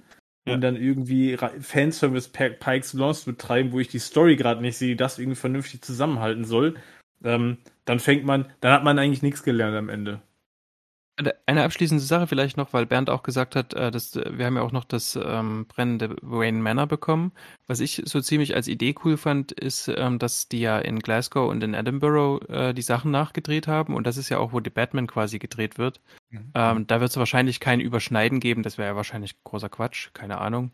Ähm, aber das finde ich eigentlich schön, dass man da vielleicht auch so eine Art ähnliche Stilistik bekommt, ohne dass das jetzt das gleiche sein wird, aber ich meine, ähm, irgendwie so vom, vom Ton her kann das ja schon darauf hindeuten, dass ähm, Gotham City irgendwie auch Gotham City ist. Wisst ihr, was ich meine? Ja, aber Glasgow, dass da gedreht wird, das muss nicht heißen, dass sie in der Stadt gedreht haben. In Glasgow ja, ja. sind auch das sind Studios, also ja. auch, wo, wo Warner halt äh, Kulissen aufbauen lässt. Wie auch bei The Batman, da ist ja beides passiert. Da sind sowohl in den Studios Sachen als auch in der Stadt gedreht. Das heißt, es heißt aber nicht unbedingt, dass jetzt The Flash in der Stadt dreht, sondern es das heißt nur, klar, die Studios, die gehören halt Warner, die, die Bühnen oder die sind da Mitinhaber.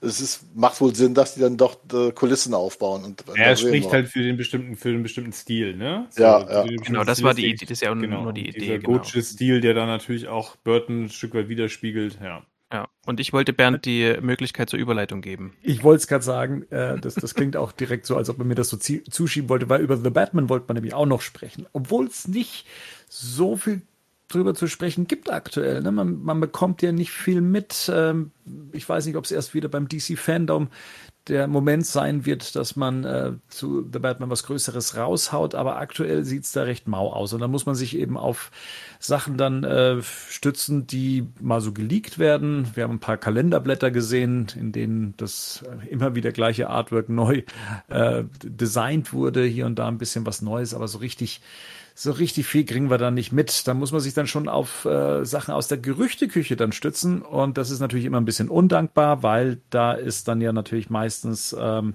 entweder was dran oder was nicht dran. Und alles, was man da bespricht, wie gerade eben auch bei der Flash-Diskussion, kann das Bestand haben oder nicht. Aktuell äh, geht das Gerücht um, dass äh, ein, ein Schnitt jetzt auch mal in einer in der äh, Screening-Fassung gezeigt wurde. Und ja, es äh, seitens Warner schon Bedenken gibt, wie düster und wie hart der Film wäre und er sich dadurch, sagen wir mal so, dass man sich Gedanken machen muss, wie man diesen Film an eine Zielgruppe verkauft. Ähm, wie gesagt, ist ein Gerücht, ist etwas, was irgendjemand bei Reddit in die Welt gesetzt hat, muss nicht sein, kann aber natürlich schon der Fall sein. Wir wissen ja auch von den Bildern, die wir gesehen haben, dass es hart äh, und auch düster zugeht. Gerd, hast du irgendwas gehört aus, aus dieser Richtung, irgendwas Neues, über das sich überhaupt zu reden lohnt oder etwas, was das bestätigt oder dass du Ähnliches gehört hast oder nicht gehört hast? Also ich habe erstmal zwei Sachen. Die Post-Production ist fast abgeschlossen von The Batman. Die läuft sehr entspannt im Moment, weil man halt ein halbes Jahr mehr Zeit bekommen hat als für den Kinostart. Das kann ich so einfach mal so weitergeben. Und das zweite, dieses Gerücht ist auf Reddit von Doomcock 2000. Das ist sein Username. Doomcock 2000 hat das in die Welt gesetzt. Wenn man sich die Meldung mal ganz genau durchliest, äh, ist es eine Meldung, die äh, zusammenkopiert aus verschiedenen Pressemitteilungen, die wir damals also auch bei anderen Warner-Projekten haben. Es fallen zum Beispiel so Sätze wie äh, dass der Film äh, viel zu brutal wäre. Und das wird so formuliert wie auch bei Snyder. Und dann hat angeblich irgendwann, äh, hätten mehrere Verantwortliche gesagt, dann hätte man also dann doch lieber auf Snyder setzen sollen und hätten das Universum jetzt fortführen können.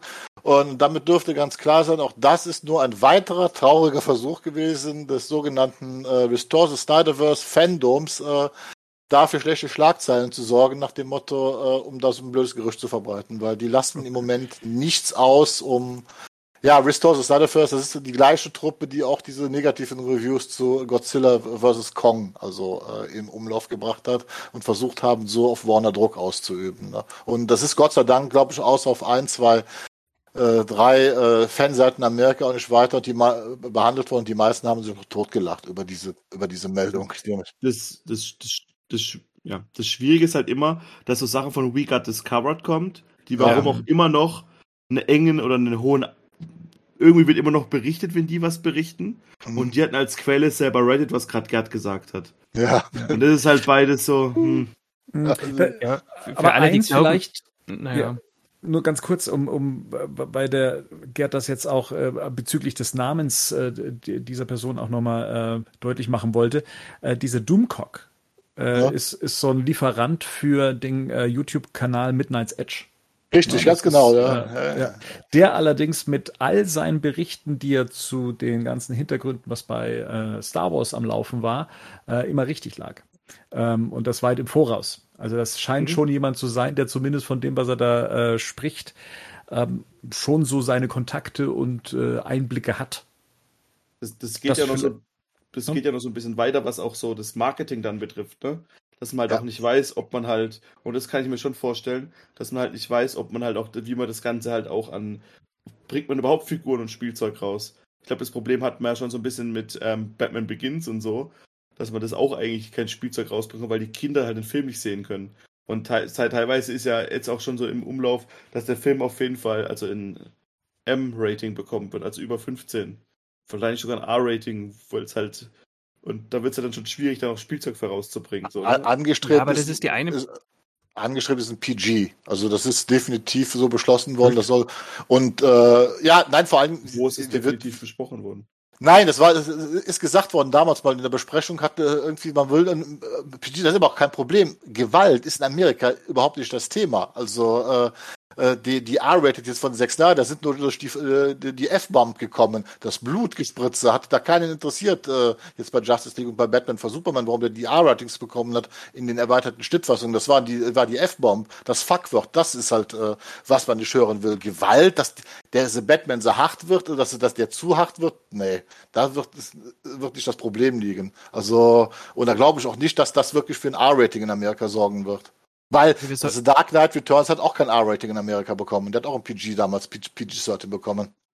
Wir sollten vielleicht auch mal, wir sollten vielleicht auch mal im Hinterkopf behalten, dass Warner Brothers schon seit Ewigkeiten sehr nervös ist, was ihre, was ihr Filmuniversum betrifft. Mhm. Eben. Ähm, und äh, das heißt auch, die, die sitzen die ganze Zeit da und gucken sich das an äh, und die sind so enttäuscht äh, von diesem Film, dass die jetzt also beschlossen haben, mit Reeves noch eine Fernsehserie und noch eine Trickfilmserie genau, zu geben. Ganz und genau. So, und äh, dann am besten noch Robert Pattinson auch noch einen Major Deal mitverhandelt hat. Ganz genau. Wo er quasi auf jedem äh, auf, auf, auf jeder Warner Brothers Sparte, sei das jetzt HBO, New Line Cinema, äh, Warner Brothers Television, hat er überall noch unterschrieben, weil die glauben, dass da keine Zukunft drin steckt. Also, ne, Ironie für die, die es nicht hören, aber also das, das ist, ist mir für mich wirklich und ähm, wenn man sich, man muss sich mal auf Twitter oder in den sozialen Medien umgucken, ähm, dann, wo dann eben so Gegner von diesem äh, Doomcock-Dude äh, sind, die, die kramen dann halt auch raus, wo der sich eben geirrt hat.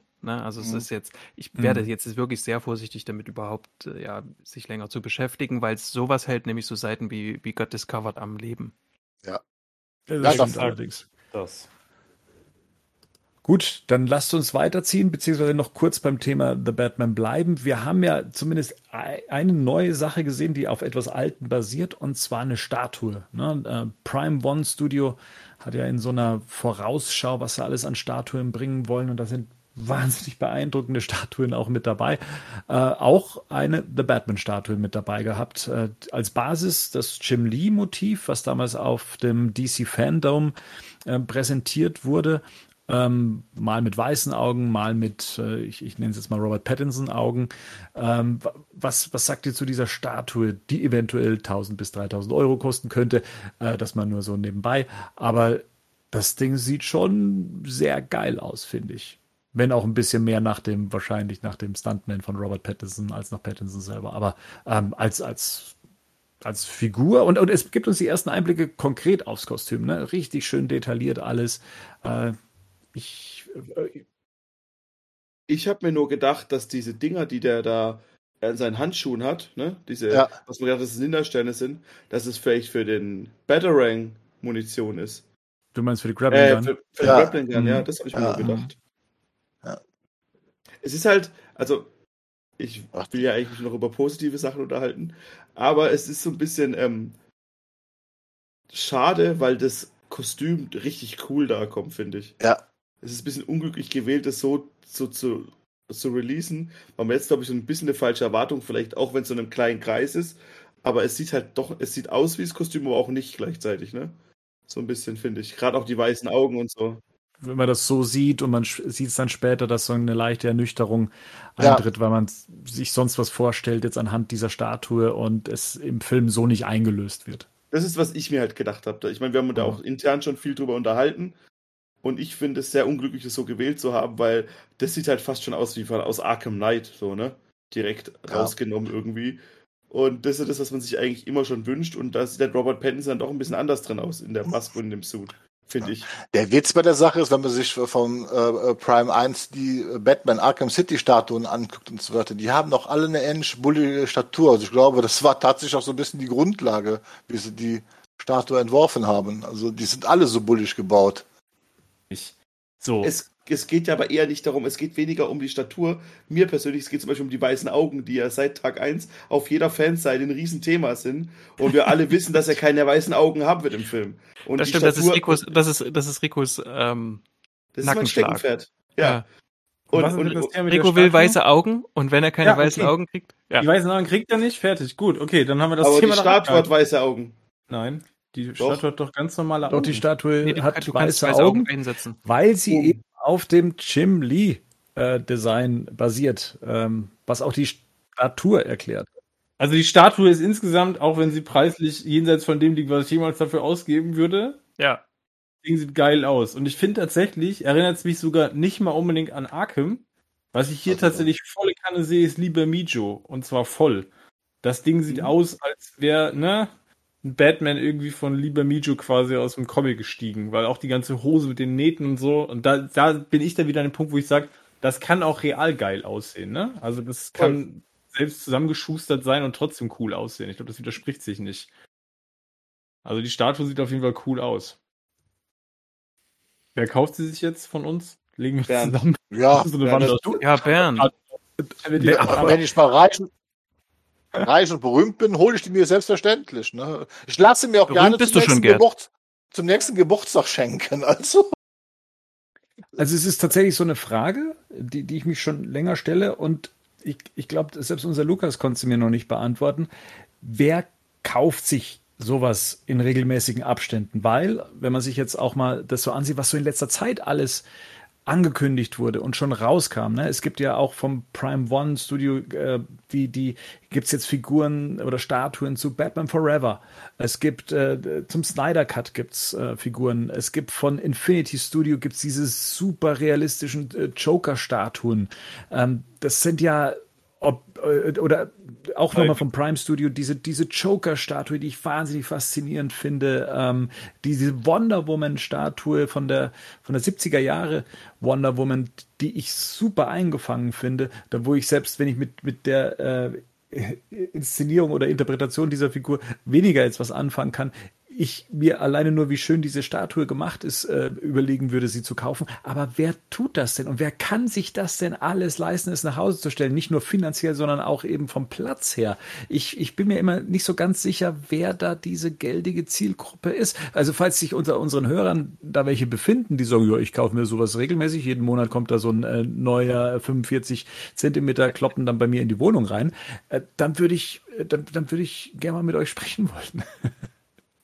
Oder ich, kennt ihr Leute, die. Gern, also, und Bernd wird gerne Podcast mit euch machen.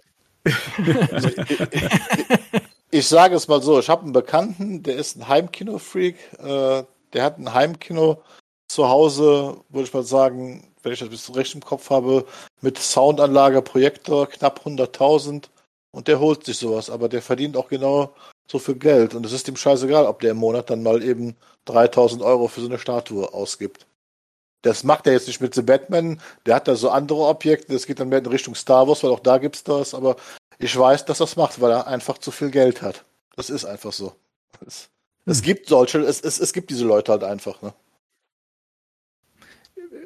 Also nichts jetzt, also bei manchen Sachen sage ich halt wirklich, okay, wer ist dann derjenige, der sich jetzt so ein Steppenwolf zum Beispiel in die Wohnung stellt?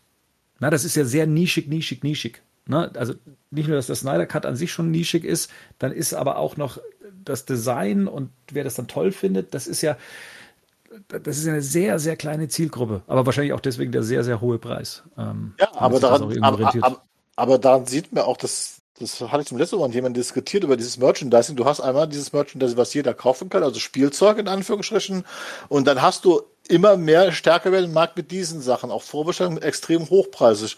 Und da sieht man auch ein bisschen, wie sich unsere Gesellschaft spaltet. Weil, sagt, weil Normalsterblicher kann sich nicht eben mal so eine Figur kaufen. Na das ja, können nur Leute mit so, ja, also, also, ja. Leisten kann man sich das schon, da muss man halt sehr drauf sparen und andere Sachen äh, muss man dann irgendwie weglassen. Guck mal, letztes, letztes Jahr, trotz Corona, gab es 58.000 Millionäre in Deutschland mehr. Allein in Deutschland. Und dann sind da auch irgendwelche Nischenleute mit drunter und die kaufen gleich mal drei Statuen weg. So einfach, so einfach läuft es dann.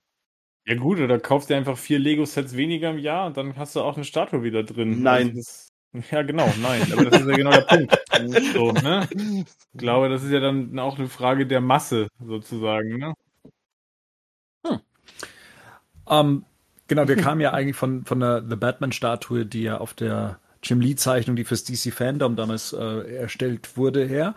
Ähm, und dementsprechend DC Fandom auch nochmal als Stichwort. Das kommt auch dieses Jahr wieder am 16. Oktober, ein Samstag. Da werden dann auch wieder weltweit die Fans zuschalten können. Ich nehme an, auch wieder kostenlos. Ähm, und da sollten wir oder könnten wir ja auch wieder am Start sein. Also zumindest, um das Ganze mal ähm, live-ticker-mäßig äh, mitzubegleiten, wie wir es letztes Jahr gemacht haben. Und die Überlegung wäre, müssen wir halt noch schauen, ob es für uns machbar ist, ob wir dann wieder im Anschluss ein, ein kleines Live-Event machen, wo wir dann über diese ganzen Ankündigungen und Neuerungen, die äh, sich da für uns daraus ergeben, dann besprechen könnten. Das, da müssten wir wahrscheinlich nochmal in unseren Terminkalender gucken. Ich meine, sind ja nicht gerade unterbeschäftigt, aber vielleicht wäre das mal wieder ein Anlass, uns äh, sehen zu lassen bei den Leuten. Muss ich auch ähm, bis dahin. Ja, kannst, kannst mal machen. vielleicht, vielleicht können wir es dann auch mal irgendwie vielleicht auch woanders stattfinden lassen. Mal gucken. Mal schauen. In diesem Sinne, gute Nacht.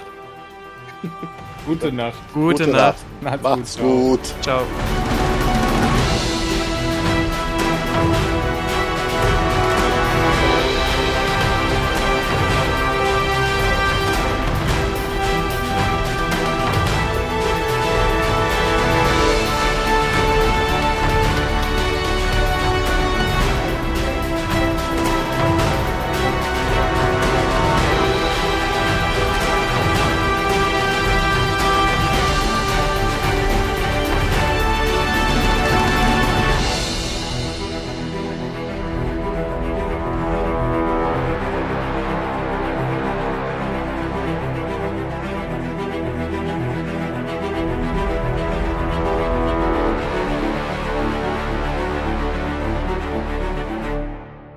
Batman News Badcast ist ein Podcast-Projekt von Fans für Fans. Batman News.de und der Badcast stehen nicht in Verbindung mit Warner Bros. oder DC Comics.